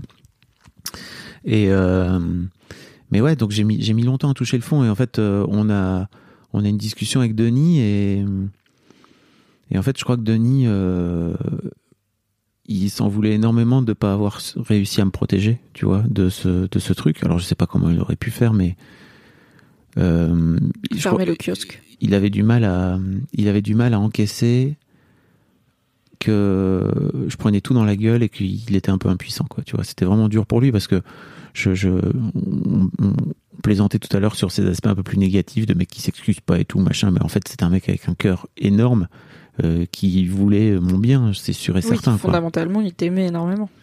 Et t'as vraiment pris cher J'ai pris assez cher et en fait on a une discussion où un samedi matin, c'était un mois plus tard, euh, où il me dit écoute, euh, je sais pas comment te dire ça, euh, mais je crois que tu vas pas bien et que tu t'en rends pas compte. Et en fait je sais pas comment faire pour t'aider. Mais je crois que tu as besoin de t'as besoin d'aller chercher de l'aide ailleurs que t'as besoin d'aller trouver quelqu'un qui va t'aider quoi. Et sur le moment, je suis là, je raccroche et je me mets, à- je m'écroule en larmes. Je m'écroule en larmes pendant deux heures. Le mec ne pouvait plus s'empêcher de pleurer. Et donc, euh, je finis par aller voir. euh, je- alors, je finis par aller voir. Je finis par trouver euh, le, le le contact de ma psy, ma future psy. Spoiler alerte, c'est marrant parce que comme quoi rien n'arrive jamais par hasard, mais l'après-midi même, en fait, je rencontre Jeanne Siofachin qui va devenir ma psy dans le cadre d'un rendez-vous qui n'a strictement rien à voir, d'un rendez-vous professionnel. Quand tu relis l'histoire, tu dis putain, c'est quand même. Et comme je suis un con, euh, le mec à qui je demande, qui est en fait un contact qu'on a avec Denis en, en commun, salut Olivier, euh, salut Martin, pardon, salut Martin, tout le monde. Je lui dis, euh, je lui dis pas que c'est pour moi. Je lui dis que c'est pour ma fille parce que j'ai peur. Et, euh, en fait, je finis par appeler Jeanne et elle me dit, je lui dis, bah, est-ce que tu pourrais me filer quelqu'un? Enfin, tu vas me recommander quelqu'un? Elle dit, non, tu viens, toi, viens, on va travailler ensemble, en fait. Et, euh, en fait, la thérapie a duré à peu près un an, pendant laquelle j'ai beaucoup taffé. J'ai, je, je- enfin, c'est- j'ai vraiment, j'ai un avant-après. C'est- Oui. Il y a un avant-après dans ma je vie confirme. Oui. c'est c'est un c'est un truc de ma boule c'est à dire que c'est pas aller tout de suite mieux mais petit à petit j'ai ressorti la tête de l'eau euh, tout doucement tranquille et euh, effectivement pour euh, pour boucler ce fameux voyage en Inde je reçois un mail en mai donc six mois avant où euh, bah tiens en fait euh, il y a un voyage en Inde qui est organisé ça t'intéresse euh, tu peux enfin si jamais Donc tu on est dans le mai de après Mademoiselle. ouais c'est ça mai, Ok. mai 2017 donc six mois avant avant le voyage je reçois ce truc et en fait je m'inscris instantanément je sais pas pourquoi mais je réfléchis même pas c'était cher en plus j'avais même pas demandé pas demandé à Kat son avis et tout j'étais là Chérie, je pars en Inde. voilà je pars il y avait vraiment un truc de J'ai besoin d'un truc, ouais. Et effectivement, ce, ce voyage qui arrive en plus en plein pendant la semaine de mes 40 ans euh, me, me fait un bien fou, en fait. Tu vois, vraiment, ça m'a ça m'a changé euh, un truc à l'intérieur où bah en fait c'est une semaine où tu te fais masser pendant deux heures euh, tous les matins en mode avec de l'huile chaude en mode ayurveda et tout où tu fais des tu fais du yoga tu fais du pranayama donc du yoga de la respiration enfin tu reviens dans ton corps en fait et il y a un moment donné où euh, je crois pas que j'en ai jamais j'en ai déjà parlé ça mais en termes de Yes. Tu te souviens Le but, c'est de te faire dire des trucs que t'as pas encore dit. je je suis pas sûr je crois que j'en ai parlé dans Nouvelle École c'est pour ça que je me disais mais euh, je il y a un exercice de il y a un exercice de visualisation donc en gros la visualisation c'est tu tu t'imagines un endroit où t'es bien tu vois et en fait tu t'inventes un havre de paix dans le cerveau en fait c'est vraiment un, truc qui est très simple à faire qui est gratuit et qui permet de pouvoir retrouver de la sérénité assez rapidement Tu te projettes dedans dans les moments où t'es angoissé, où t'as trop d'émotions, et ça te calme. Voilà. Et, euh, et en fait, euh, dans cet exercice-là, je me retrouve face à mon petit mois de 12 piges, en sachant que bon, j'ai eu des années pas fastoches au, collège où je me suis fait euh, harceler et tout. Euh, et en fait, on, a parlé, on a parlé pendant je sais pas combien de temps avec mon petit mois, mais dans ma tête, hein, donc entendons-nous bien, où en fait, je finis par lui faire un câlin. Et mais là, mais je, mais je chiale. Mais c'est pareil. Je crois que j'ai pleuré pendant une heure instantanément. T'as les larmes qui coulent. C'est même pas l'émotion. Elle est même pas montée, tu vois, de oh, je sens que je vais pleurer. Non, c'est juste physiquement, il y a mes larmes qui ont coulé. J'étais dead. Parce qu'en fait, ouais, euh, le grand Fab de 40 balais, il venait de se faire harceler comme le petit Fab de, du collège venait de se faire harceler, quoi, tu vois. Et c'est terrible de se dire que tu revis le même truc. Alors, euh, version x 1000, tu vois, par rapport Oui, à plus, quand j'étais au dire, euh, collège. Par un peu plus de monde et sur un réseau qui, pour le coup, ne s'arrête pas à l'enceinte du collège, quoi. Mais Ouais. euh, en même temps, la sensation est la même. Oui, ça veut dire, dans mon la- monde de gamin de 12 ans, c'était aussi Oui, violent. tout au monde. Euh, et voilà. Et en fait, euh, je crois que. Je crois qu'en fait, euh, c'était fini, mademoiselle, pour moi, à ce moment-là. Je le savais pas encore, je l'ai su plus tard. Mais en fait, dans ma tête, c'était juste il faut que je fasse autre chose. Parce qu'en fait, euh, je me rends compte avec le recul que j'ai vraiment eu une relation ultra toxique à ma boîte. Euh, dans le sens où, comme, comme tu le disais tout à l'heure, Mimi, je me suis pas payé pendant cette pige. Parce qu'en fait, dans ma tête, c'était le projet Prévost. Le oui, projet je pense avant que tout. dans ta tête, c'était jamais un job. Non. D'aucune façon, tu vois. C'était plein de choses, mais c'était et plein de choses très positives et deux trois trucs un peu relous, mais ça a jamais été ton travail, tu vois. Non. C'était ton truc dans la vie. C'était mon occupation. C'était mon projet dans, la- dans lequel il fallait que je mette l'intégralité de mon énergie parce que l'un des trucs, et je crois que c'est pas mal ce que disent aussi les militantes qui font des burn-out et tout, tu vois, c'est que tu finis par créer un truc qui devient tellement plus grand que toi. Et ça, c'est cool parce que tu vois, ça permet par exemple, quand je me barre, que le truc puisse continuer à exister. Il existe différemment, mais il existe. Euh, mais en fait, euh, les, les, les, les gens, les gens qui le lisent, qui, en ont, qui ont appris des choses euh, dessus, en attendent tellement que moi, avec mon côté euh, connard sacrificiel, si tu veux, il y a ce truc de, bah en fait, euh, euh, rien Tu peux, le- tu peux longtemps faire plus Rien avant vaut de mieux. te rendre compte que t'as trop fait. Voilà. C'est- Qu'est-ce qui vaut mieux que Mademoiselle? Vraiment, hein, c'est dramatique. Et je sais que, tu vois, je sais que je suis parti de. Donc, on vivait avant à Lille pendant plusieurs années et tout. Et en fait, quand en 2012-2013, euh, c'est pareil, je suis allé voir mon ex-femme en lui disant J'aimerais bien monter des bureaux à Paris parce qu'en fait, je crois que la boîte arriverait jamais à, à exploser. Mm. En, étant, Spoiler, t'avais raison. en restant à Lille. On a triplé de taille, je crois, en un an à Paris. Donc, euh, en Ouais. termes de nombre d'employés, de bureaux, de projets, de tout. Et alors après, je sais pas si c'est parce que moi j'avais visualisé ce truc de, en fait, la boîte, elle va devenir grande. Si on va à Paris, tu vois, Smart, oui, où est l'œuf, où est la poule, tu vois. tout à fait. Euh, mais euh, de ce fait-là, bah, je suis passé à côté de la vie de mes filles, tu vois, entre leurs euh, entre leurs 6 et aujourd'hui. et j'ai beaucoup été avec mes filles, notamment les 4 5 enfin 5 6 premières années, je m'en suis occupé quasiment tous les soirs, enfin vraiment, je m'en suis beaucoup beaucoup occupé. Et il y a un truc que ma que ma deuxième fille m'a dit l'été dernier qui m'a scotché le cul vraiment mais en même temps elle a raison, enfin c'est c'est son avis, elle m'a dit tu sais moi, je me souviens plus de quand t'étais là. Dur. Et, en même temps, Et en même temps, tu c'est vois. le choix que t'as fait, quoi. Ouais, voilà, c'est ça. C'est-à-dire qu'il y a un moment donné où je me suis dit Ok, mec, imagine à, 4, à 13, 14, 15 ans, elles vont te chier dans les bottes. Et parce qu'en fait, euh, c'est ce que les ados font. Est-ce que si tu te sacrifies, entre guillemets, que tu restes ici et que tu sacrifies ton projet et que tu le laisses vivoter pendant des années, tu leur en voudras pas? Parce qu'en fait, t'es resté là, tu vois, et je crois que j'aurais été capable d'être ce mec.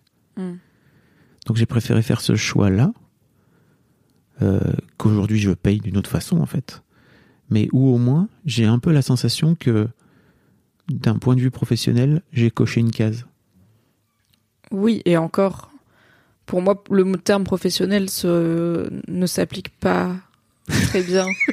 à- Et je, parle, je dis pas ça parce qu'il y avait des côtés débiles à Mademoiselle et qu'on n'était pas toujours très pro et que des fois je travaillais en pyjama. C'est pas une vanne là-dessus, même si tout ça est vrai. C'est plutôt. Moi au T'as pas trouve- un rapport professionnel à Mademoiselle, Oui. tu vois. Ça a jamais, encore une fois, ça a jamais été ta profession. Mademoiselle, ça a toujours été ton truc. Donc pour moi, t'as coché une case bien plus que professionnelle. Et bah en fait, t'as fait le choix que t'as fait par rapport à tes filles, avec ta femme, tu fais avec ton ex-femme aussi, tu vois, qui était pas euh, non plus dans une posture, je pense, de subir ce choix-là. Non. Et comme tu dis, tu le payes d'une certaine façon. Et si t'avais fait l'autre choix, tu l'aurais payé différemment, quoi. Ouais, ce que mes filles ont plus subi, c'est plutôt mon, mon état, en fait, et bon, mon ex-femme aussi, hein, tu vois. Euh, avec le recul, euh, c'était, c'était dramatique pour tout le monde, en fait, parce que j'étais, je, je crois vraiment que pendant un an, et en fait, euh, même, en fait, après, ce qui, enfin, tu vois, euh, après cette, euh, après l'Inde, ça allait mieux, mais en fait, c'était toujours pas complètement réparé, en fait, et je suis pas sûr d'être aujourd'hui totalement réparé, mais bref. Oui, et aussi, non, enfin, tu sais, c'est un peu comme cet art japonais où tu répares les trucs cassés avec des, Oh. des fils d'or et du coup, ce sera plus jamais le même objet, mais tu valorises le fait que ce soit plus le même objet. T'es jamais redevenu le Fab d'avant, Mademoiselle, parce que t'as fait une thérapie et ça t'a aidé, certes, à te remettre de Mademoiselle, mais aussi à devenir la personne que tu es au fond et que tu n'étais pas avant, comme tu dis, t'étais quand même assez dissocié et je pense que tu l'étais moins à 30 ans qu'à 20 moins à 35 qu'à 30, moins, du coup, Mademoiselle, c'est arrivé, t'avais 38 ou 38 ans, je crois. Tu étais moins à 38 39, qu'à ouais. 35. Plus ça allait, plus tu, de- tu devenais toi-même. Et je pense que t'as paradoxalement créé un espace où tu pouvais le plus être toi-même avec, puisque le magazine défendait le fait de, soit toi-même, c'est pas grave, si t'es chelou, on va t'accepter comme ça. Et je pense que t'as vraiment porté cette parole à un niveau national parce qu'en vrai, la portée de Mademoiselle, ne serait-ce qu'en termes de vue est débile et a longtemps été débile euh, à l'échelle du nombre de jeunes femmes qui existent en France. Du coup, t'as appris à tout le monde que c'est ok d'accepter les gens comme ils sont. Donc t'as créé un endroit où tu pouvais être toi-même. Donc t'étais de plus en plus à l'aise, mais faire une thérapie, tu peux pas faire une thérapie pour guérir de mademoiselle et après dire je vais rien prendre d'autre de la thérapie et je vais redevenir le moi d'avant parce que le toi d'avant, il était beaucoup moins en phase avec ses émotions, beaucoup moins ouvert à la vulnérabilité. Je pense que même ton intérêt pour les et, et le travail que tu fais sur les questions de masculinité et de paternité, il vient aussi du fait que c'est quelque chose avec lequel t'es ok maintenant, en partie parce que t'as fait une thérapie. Donc tu redeviendras jamais le Fab d'avant, mais le Fab d'avant, il était moins lui-même que le Fab de maintenant. Tu as compris Tu m'as, tu m'as flingué un peu parce que je crois que j'ai jamais fait. Oh non Je crois que j'avais jamais fait le rapprochement entre. T'as créé une boîte où tu pouvais être. tu pouvais être toi-même. Tu sais pas que t'as littéralement été le changement que tu voulais voir dans le monde, Fabrice? Tu pourrais t'en faire une casquette. Non.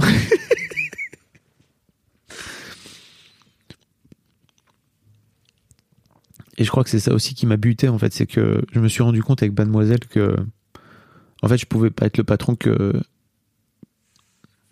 que j'aurais voulu être, tu vois, parce qu'en fait moi globalement pour moi être patron, je m'en fous en fait, tu vois, c'est pas mon objectif Oui, dans en la fait, vie. je pense que c'est ça le truc, c'est que tu peux pas être le patron que t'aurais voulu être parce que le patron que t'aurais voulu être ne peut pas être patron. C'est juste Oui. un mec avec qui tu bosses, c'est un mentor, c'est plein de choses, tu vois, mais enfin, t'as besoin d'une distance avec ton patron, t'as besoin de Bien cadre sûr. hiérarchique de connard, tu vois, c'est sain pour tout le monde. Et tout comme t'as besoin, euh, quand t'es au lycée, de pas aller boire des coups ap- après les cours avec tes profs, tu vois, t'as besoin Bien de cette sûr. distance et de ces repères. Et euh, surtout dans un monde capitaliste, n'est-ce pas? Et en fait, t'as jamais voulu être patron, je pense. Non, ça m'intéressait T'as pas. voulu Moi, je créer des trucs créer avec des gens cool qui t'aident à créer des trucs encore meilleurs. Le truc, c'est quand t'arrives à, dans une boîte avec 30 ou 35 personnes, en fait, mais.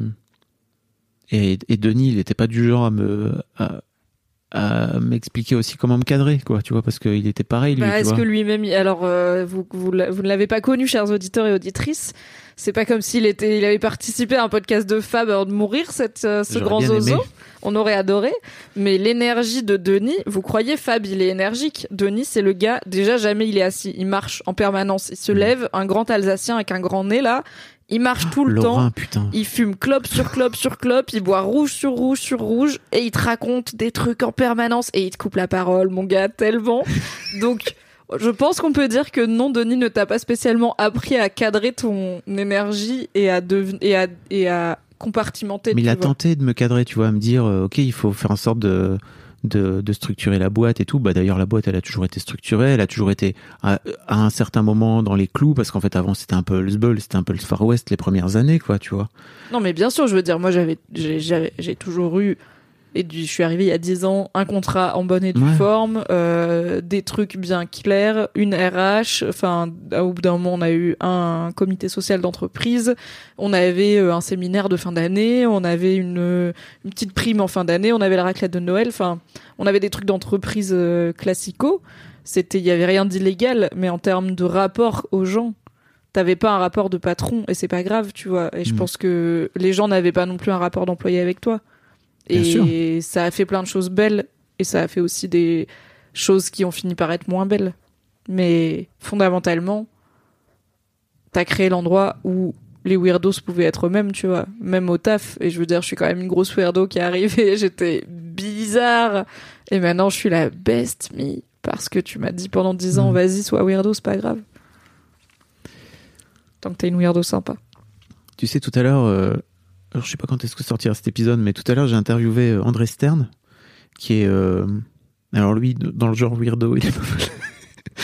Mais euh, La paille la poutre, le mec, hein. c'est le mec s'est notamment fait connaître dans les dans les dans les médias parce que il a été le premier mec qui est sorti du bois en disant bah moi je suis pas allé à l'école.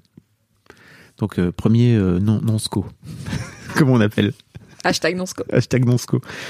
Euh, et en fait, il, il me raconte au début de l'interview que sa femme actuelle, euh, elle a découvert euh, Mademoiselle en 2006 et qu'en fait, euh, aujourd'hui, elle est devenue ultra militante, féministe, etc. Et qu'en fait, elle s'est. Elle, elle a, elle a découvert tout ça grâce à Mad, en fait. Ah, mais je pense fondamentalement mais que c'est impossible. Et que, en fait, je pense fondamentalement que les. Alors, on va faire un podcast de 4 heures. hein. Je vois que tu regardes des Mhm. fois la durée. C'est un podcast Ah non, de pas. maintenant, ok? Donc, on n'est pas là pour faire des podcasts d'une heure. Antoine, tu cut pas. Le po- Chers auditeurs, chères auditrices, l'histoire de succès de Fabrice fait 3h28. J'espère que vous êtes contents. De rien. C'était un podcast de Mimi. Donc, je sais que t'as un truc après. On, on va, on va bientôt finir. Euh, je pense sincèrement que dans 20 ans, quand, des chercheurs et chercheuses bosseront sur l'histoire du féminisme en France, il y aura des thèses sur Mademoiselle. Et je pense que c'est infiniment compliqué de quantifier l'énormité de l'impact sociétal qu'a eu Mademoiselle. Et je dis pas ça, genre parce que moi j'y ai taffé, je dis pas ça parce que tu l'as fait. Et je dis pas, en fait, je dis que si ça avait pas été nous, ça aurait été quelqu'un d'autre. Il y avait un truc sociétal. On allait y arriver à la démocratisation du féminisme dans une nouvelle génération qui sont les meufs qui maintenant, comme moi, ont 30 ans, tu vois. Ou euh, entre 30 et 40 ans. Mais il se trouve que ça a été Mademoiselle qui, en bonne partie, avec plein d'autres gens, il n'y a pas de souce, y a participé et a mis sur la place médiatique et a mis surtout plus que sur la place médiatique, dans la tête et dans le cœur des meufs, que c'est pas ok d'être traité comme ça par la vie, tu vois, et par le patriarcat. Et en fait, ok, on n'était pas euh, sur euh, le prime time de Canal au grand, à l'époque du Grand Journal à parler de féminisme, on n'était pas chez Ruquier à parler de féminisme, on n'était pas sur France Inter, mais le nombre de meufs qui ont dit un jour fuck you un truc sexiste parce que sur Mademoiselle il y avait des zinzins comme Jack Parker et comme plein plein plein de noms. Je dis Jack parce qu'on en a parlé tout à l'heure et parce qu'elle est combative, tu vois, mais le nombre de meufs chelous qui sont passées chez Mad et qui ont dit salut je suis chelou et je m'en bats les couilles et en plus vous savez quoi vous avez pas le droit de me faire chier parce que je suis une femme et qui a montré à tellement de meufs chelous que tu peux faire ça enfin le nombre de relous que t'as emmerdé par procuration, tu sais même app. le nombre de meufs qui vivent leur best life par procuration grâce à toi, grâce à moi, grâce à toutes les meufs qui ont écrit et toutes les personnes qui ont fait Mademoiselle et à toutes les lectrices qui ont fait connaître Mademoiselle parce que Mademoiselle 90% des gens qui lisent Mademoiselle, c'est parce qu'un jour, au lycée ou à la fac ou en soirée pyjama ou en random message messenger, quelqu'un leur a envoyé un lien et leur a dit, eh vas-y, c'est marrant ce magazine, il parle pas comme les autres, tu vois.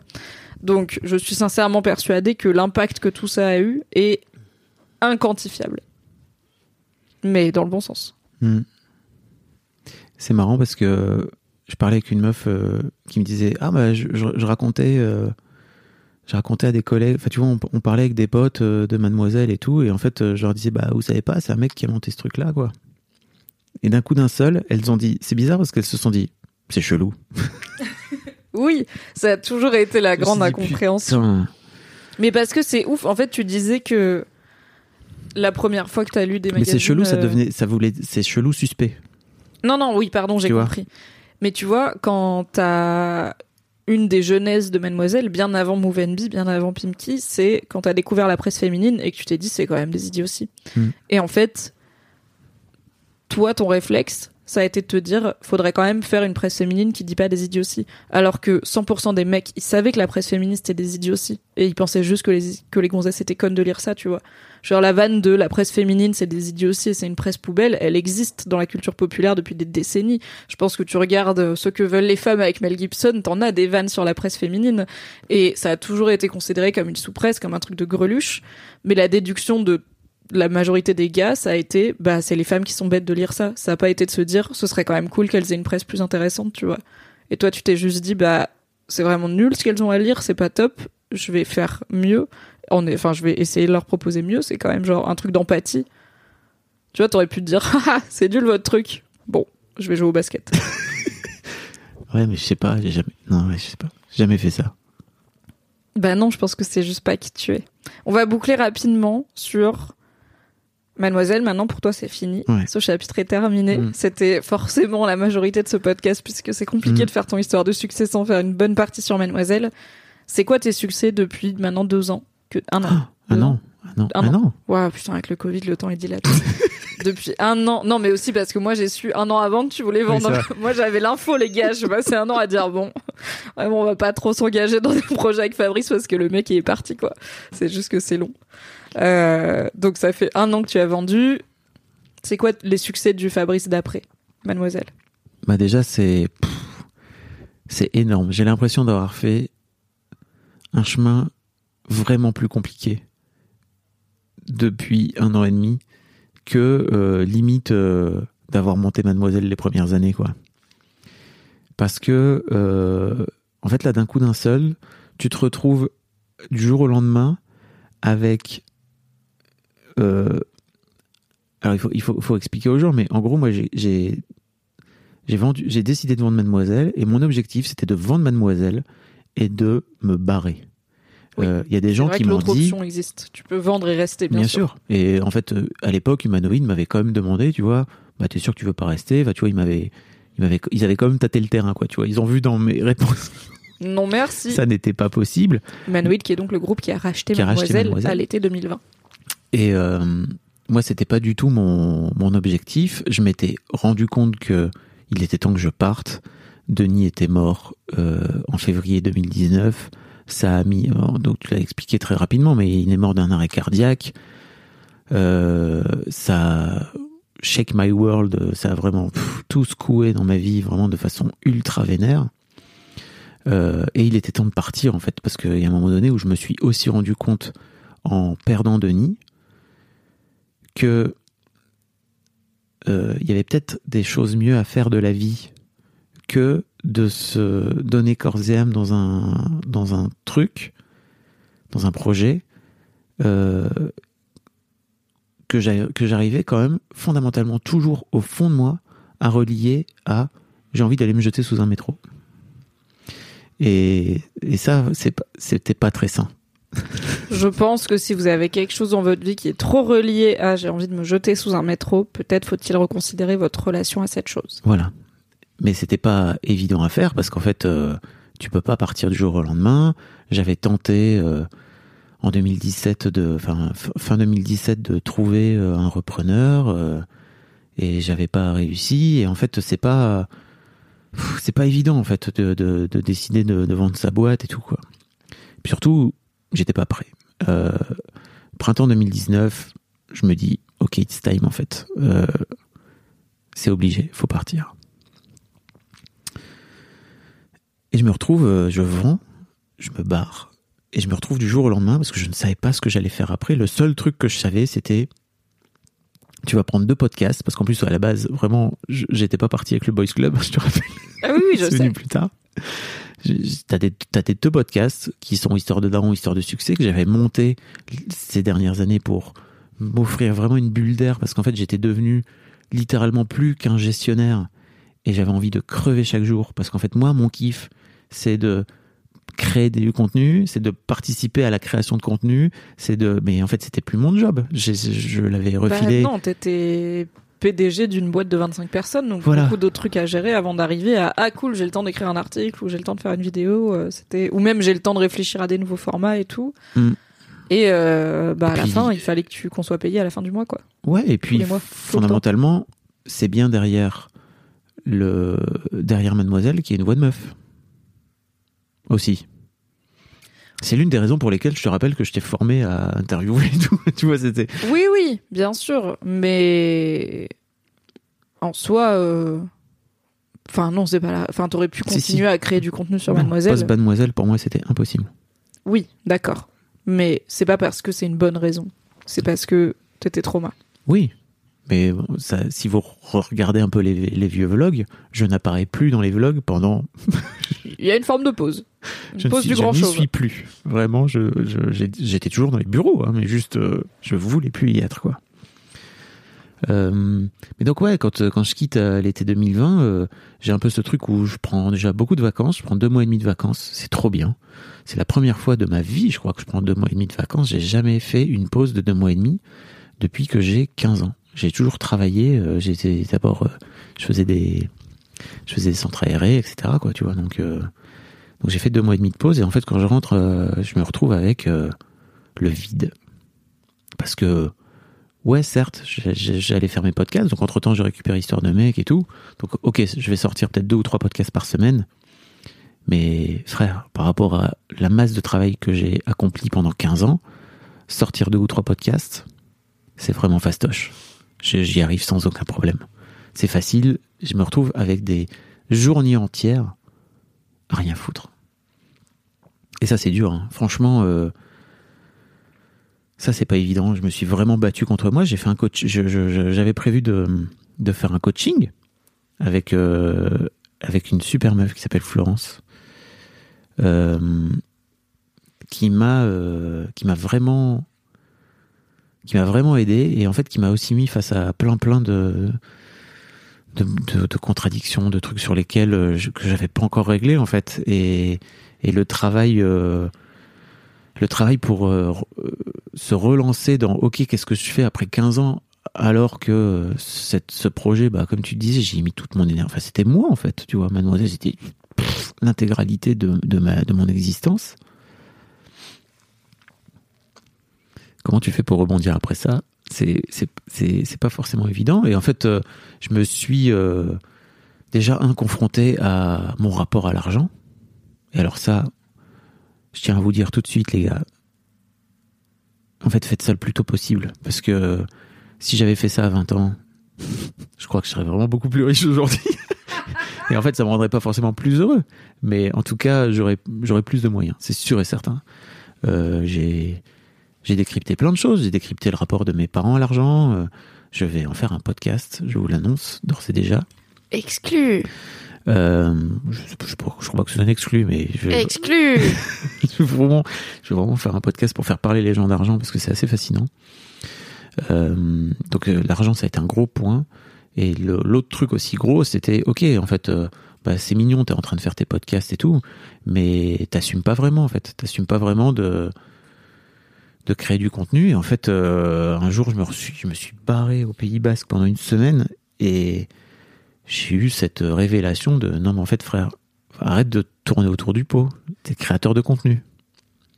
Bon, alors, j'étais trop content de ma découverte. J'ai appelé plein de gens, dont toi, je crois, pour te dire Hé, j'ai trouvé ce que j'allais faire après. Je vais créer du contenu. Non mais imaginez vous avez un pote, ok? Il a quitté sa boîte de paysagiste, ok? Et là il a pas de travail, sauf que euh, deux fois par semaine ou trois fois par semaine quand même il plante des arbres, ok Et un jour il vient vous voir et il fait putain les gars, je pense que je suis planteur d'arbres indépendant. Est-ce que tu tombes de ta chaise ou est-ce que tu dis oui je le savais, je ne savais pas que tu ne le savais pas, mais c'est bien de le savoir. Non, je ne suis pas tombée de ma chaise, mais j'étais très contente pour toi parce que tu avais enfin trouvé slash accepté slash compris ce que tu voulais faire de ta vie. Et en fait, un grand gaillard de 40 ans plus se demande toujours ce qu'il veut faire quand il sera grand, surtout quand il vient de vendre sa boîte qui a représenté 100% de sa vie pendant 15 ans. Donc c'est très bien. Mais en fait, j'ai, j'ai, je me suis rendu compte que j'avais créé des milliers de contenus en 15 ans chez Mademoiselle. Mais en fait, pour moi, c'était toujours un truc que je faisais à côté. Parce qu'en fait, en passant, limite en passant, euh, à côté de mes activités de boss. J'ai dû, je crois, réaliser un bon millier de vidéos, peut-être un peu moins, Ah oui, easy, plus euh, tous les podcasts pendant un bon moment. plus plein plus d'articles. euh, des chaînes, euh, des lives YouTube, du Twitch, plus les articles, Je crois que j'ai 3000 plus articles. les premières organisations d'événements avant qu'on ait quelqu'un pour s'en occuper, plus enfin le globalement avant qu'on ait quelqu'un pour s'en occuper, c'est toi qui l'as fait donc il y a un moment on avait personne pour s'en occuper du tout puisqu'il y avait que toi. Donc t'as fait Ouais. beaucoup de choses, je pense. Mais pour moi, c'était à côté. C'est que c'était pas mon métier. Et donc c'est quoi les succès du Fab Flow de maintenant Qu'il Bah, a compris qu'il est créateur de contenu. Bah, c'est énorme. Oui, C'est énorme. Et en fait, maintenant, je me rends compte qu'en fait, je peux faire ce que je veux. yes. mais avec mon nom. Et là, on revient à cette histoire de Mademoiselle, qui est le truc sur lequel je suis encore en train de buter un peu aujourd'hui, qui est euh, bon, est-ce que mon nom est Est-ce qu'il te dessert? Ouais, est-ce que ou est-ce que ça va repartir? J'ai toujours ce truc en moi de est-ce que ça va repartir? Est-ce que ça peut Ouais. repartir? Est-ce que l'important c'est pas juste de savoir que si ça repart, tu pourras y survivre parce que t'es mieux armé? Oui. Et en même temps, tu vois, je t'en parle et j'ai une je respire je respire fort. Oui. J'ai pris une grande inspiration. Ok. Donc euh, non, c'est pas. Oui, je le sais ça, tu vois, ça je sais. Mais en fait, euh, l'idée même de se dire, ah, ils sont en train de repartir. Ah yes. Peut-être que pour la 200e, on parlera de comment t'as dépassé la peur que ça reparte. Hmm. J'aimerais Sans- bien. Sans doute, hein, en fait, parce que je, je crois que je suis sur le, je suis sur le chemin, mais j'ai une, j'ai une pote, euh, très bonne pote à moi qui est psy et qui m'a dit, en fait, le problème dans ton, dans ton, dans ta situation, c'est que il faudrait déjà que tu arrives fondamentalement à reconnaître que tu as été victime de ce truc. Et en fait, socialement, c'est impossible. Parce que je peux pas arriver et dire ah, Moi, je suis un mec blanc, cis hétéro, et le patriarcat, et nanani, et nanana. Et euh, en fait, j'ai été victime de ce truc. Bah, je le dis là, tu vois, parce qu'en fait, c'est mon podcast. Mais. Et que je suis avec toi. Mais en fait, je le dirai jamais à personne d'autre. Parce que. euh, Moi, je, Je- pense qu'un jour, tu pourras le dire. Ouais. Il y a, y a des gens qui m'aiment beaucoup autour de moi et qui m'ont dit, mais peut-être un jour tu raconteras ton histoire et ça serait cool que tu racontes ton histoire, en fait, de ton point de vue. Euh, bon, là, je l'ai un peu fait, tu vois, mais c'est Petit à petit. tout petit. Petit à petit. Et en même temps, ça fait que 5 ans, tu vois. C'est pas si long. J'ai l'impression que c'est long. Mais parce que t'es impatient. Ouais. Et je, je suis impatiente aussi. C'est beaucoup vrai, 5 ans à l'échelle de ma vie, hein, tu vois. Oui, mais déjà, c'est chaque année un peu moins proportionnellement, Mm. donc ça va. Et aussi, on a eu deux ans de Covid qui ont bien dilaté euh, l'espace-temps. Et aussi, en fait, c'est cinq ans où t'as fait tellement que, en fait, t'avances vite, tu vois. Genre, je pense que pouvoir, du coup, t'as vendu Mademoiselle trois ans après, t'as et t'as Quatre ans. quatre ans après, et t'as immédiatement créé, enfin, continué des podcasts en ton nom et tout. Donc, t'avais déjà repris les créations de podcasts en ton nom, tu t'étais remis à parler dans des micros, tu t'étais remis à montrer ta tête en déguisement débile à gros stuff dans des vlogs et à juste être, à redevenir toi-même et à surtout être l'ami et le père et le mari et le collègue et le patron que tu étais, tu vois. Donc t'es, en fait, c'est pas long 5 ans pour se remettre du, j'espère, top 3 des pires chocs de ta vie et des pires violences que t'as subies, tu vois. Parce qu'il y a le choc de la mort de Denis qui est aussi très très dur, mais qui est, c'est l'aspect aléatoire de la vie, tu vois. Mm. C'est pas pareil d'être fâché contre l'aspect aléatoire de la mort que d'être fâché contre littéralement des gens qui t'ont fait chier sur internet, qui sont des personnes à qui tu peux en vouloir et qui sont conscientes et machin, quoi. Donc moi, je trouve que déjà, t'as fait beaucoup en 5 ans. Et comme tu dis, je pense que t'es sur la bonne voie pour que ça te freine plus après. Ça viendra. Je le sais. Est-ce que t'as un mot de la fin? Est-ce qu'il y a un truc dont on n'a pas parlé Où tu te dis, ah c'est con, on n'en a pas parlé, j'aurais bien aimé qu'on en parle? Non, je suis content de, je suis content de faire ce podcast en fait. C'est marrant de, c'est marrant de se retrouver dans l'autre, dans l'autre, de l'autre côté. Je voulais te dire merci en fait parce que Bah merci à toi, j'espère que j'ai fait honneur à ton podcast et à tes talents d'intervieweur en me mettant sur ton sur ton siège pendant un moment quand même. Non mais c'est vrai, il n'y a pas de pression parce que ça va, je suis chill, tu vois, mais quand même euh, c'est pas facile d'interviewer, c'est pas facile de faire devant quelqu'un qui fait bien son métier, le métier de cette personne. Et du coup, intervieweur d'intervieweur, même si c'est toi, c'est pas le je peux jamais être à 100% de cruising, tu vois. je déteste tellement faire ça en plus vraiment. Tu sais, je, veux interviewer Mouloud Achour mais il veut pas. C'est pareil. Il est, c'est un excellent intervieweur mais il veut pas. C'est comme toutes les vidéastes, littéralement 100% des vidéastes qu'on a eu chez Mademoiselle qui détestent être devant la caméra. Les cordonniers les plus mal chaussés. Mm. Tu veux dire les vidéos Ah oui, les, les Bah, personnes qui sont personnes derrière. qui, qui cadrent, quoi. Oui. Oui, les, les vidéastes, euh, pas les youtubeuses. Les Dorothée, les Léa. Bordier, etc. Je suis. Voilà. Toutes, et actuellement, nous avons Romane qui n'aime pas être devant la caméra. Ouais. C'est une malédiction. Grand classique. Merci Mimi en tout cas, c'était cool. Merci Fablo. Merci beaucoup pour votre écoute. Avant de nous quitter, si vous avez aimé ce podcast et cet épisode, merci de lui mettre un commentaire sur Apple Podcast et 5 étoiles de préférence. C'est le meilleur moyen de le faire connaître. Vous pouvez faire comme Macha Chose qui a écrit comme toujours avec les podcasts de Fab Florent, on a l'impression d'être une petite souris. Les invités sont intéressants, tout comme leur parcours de vie.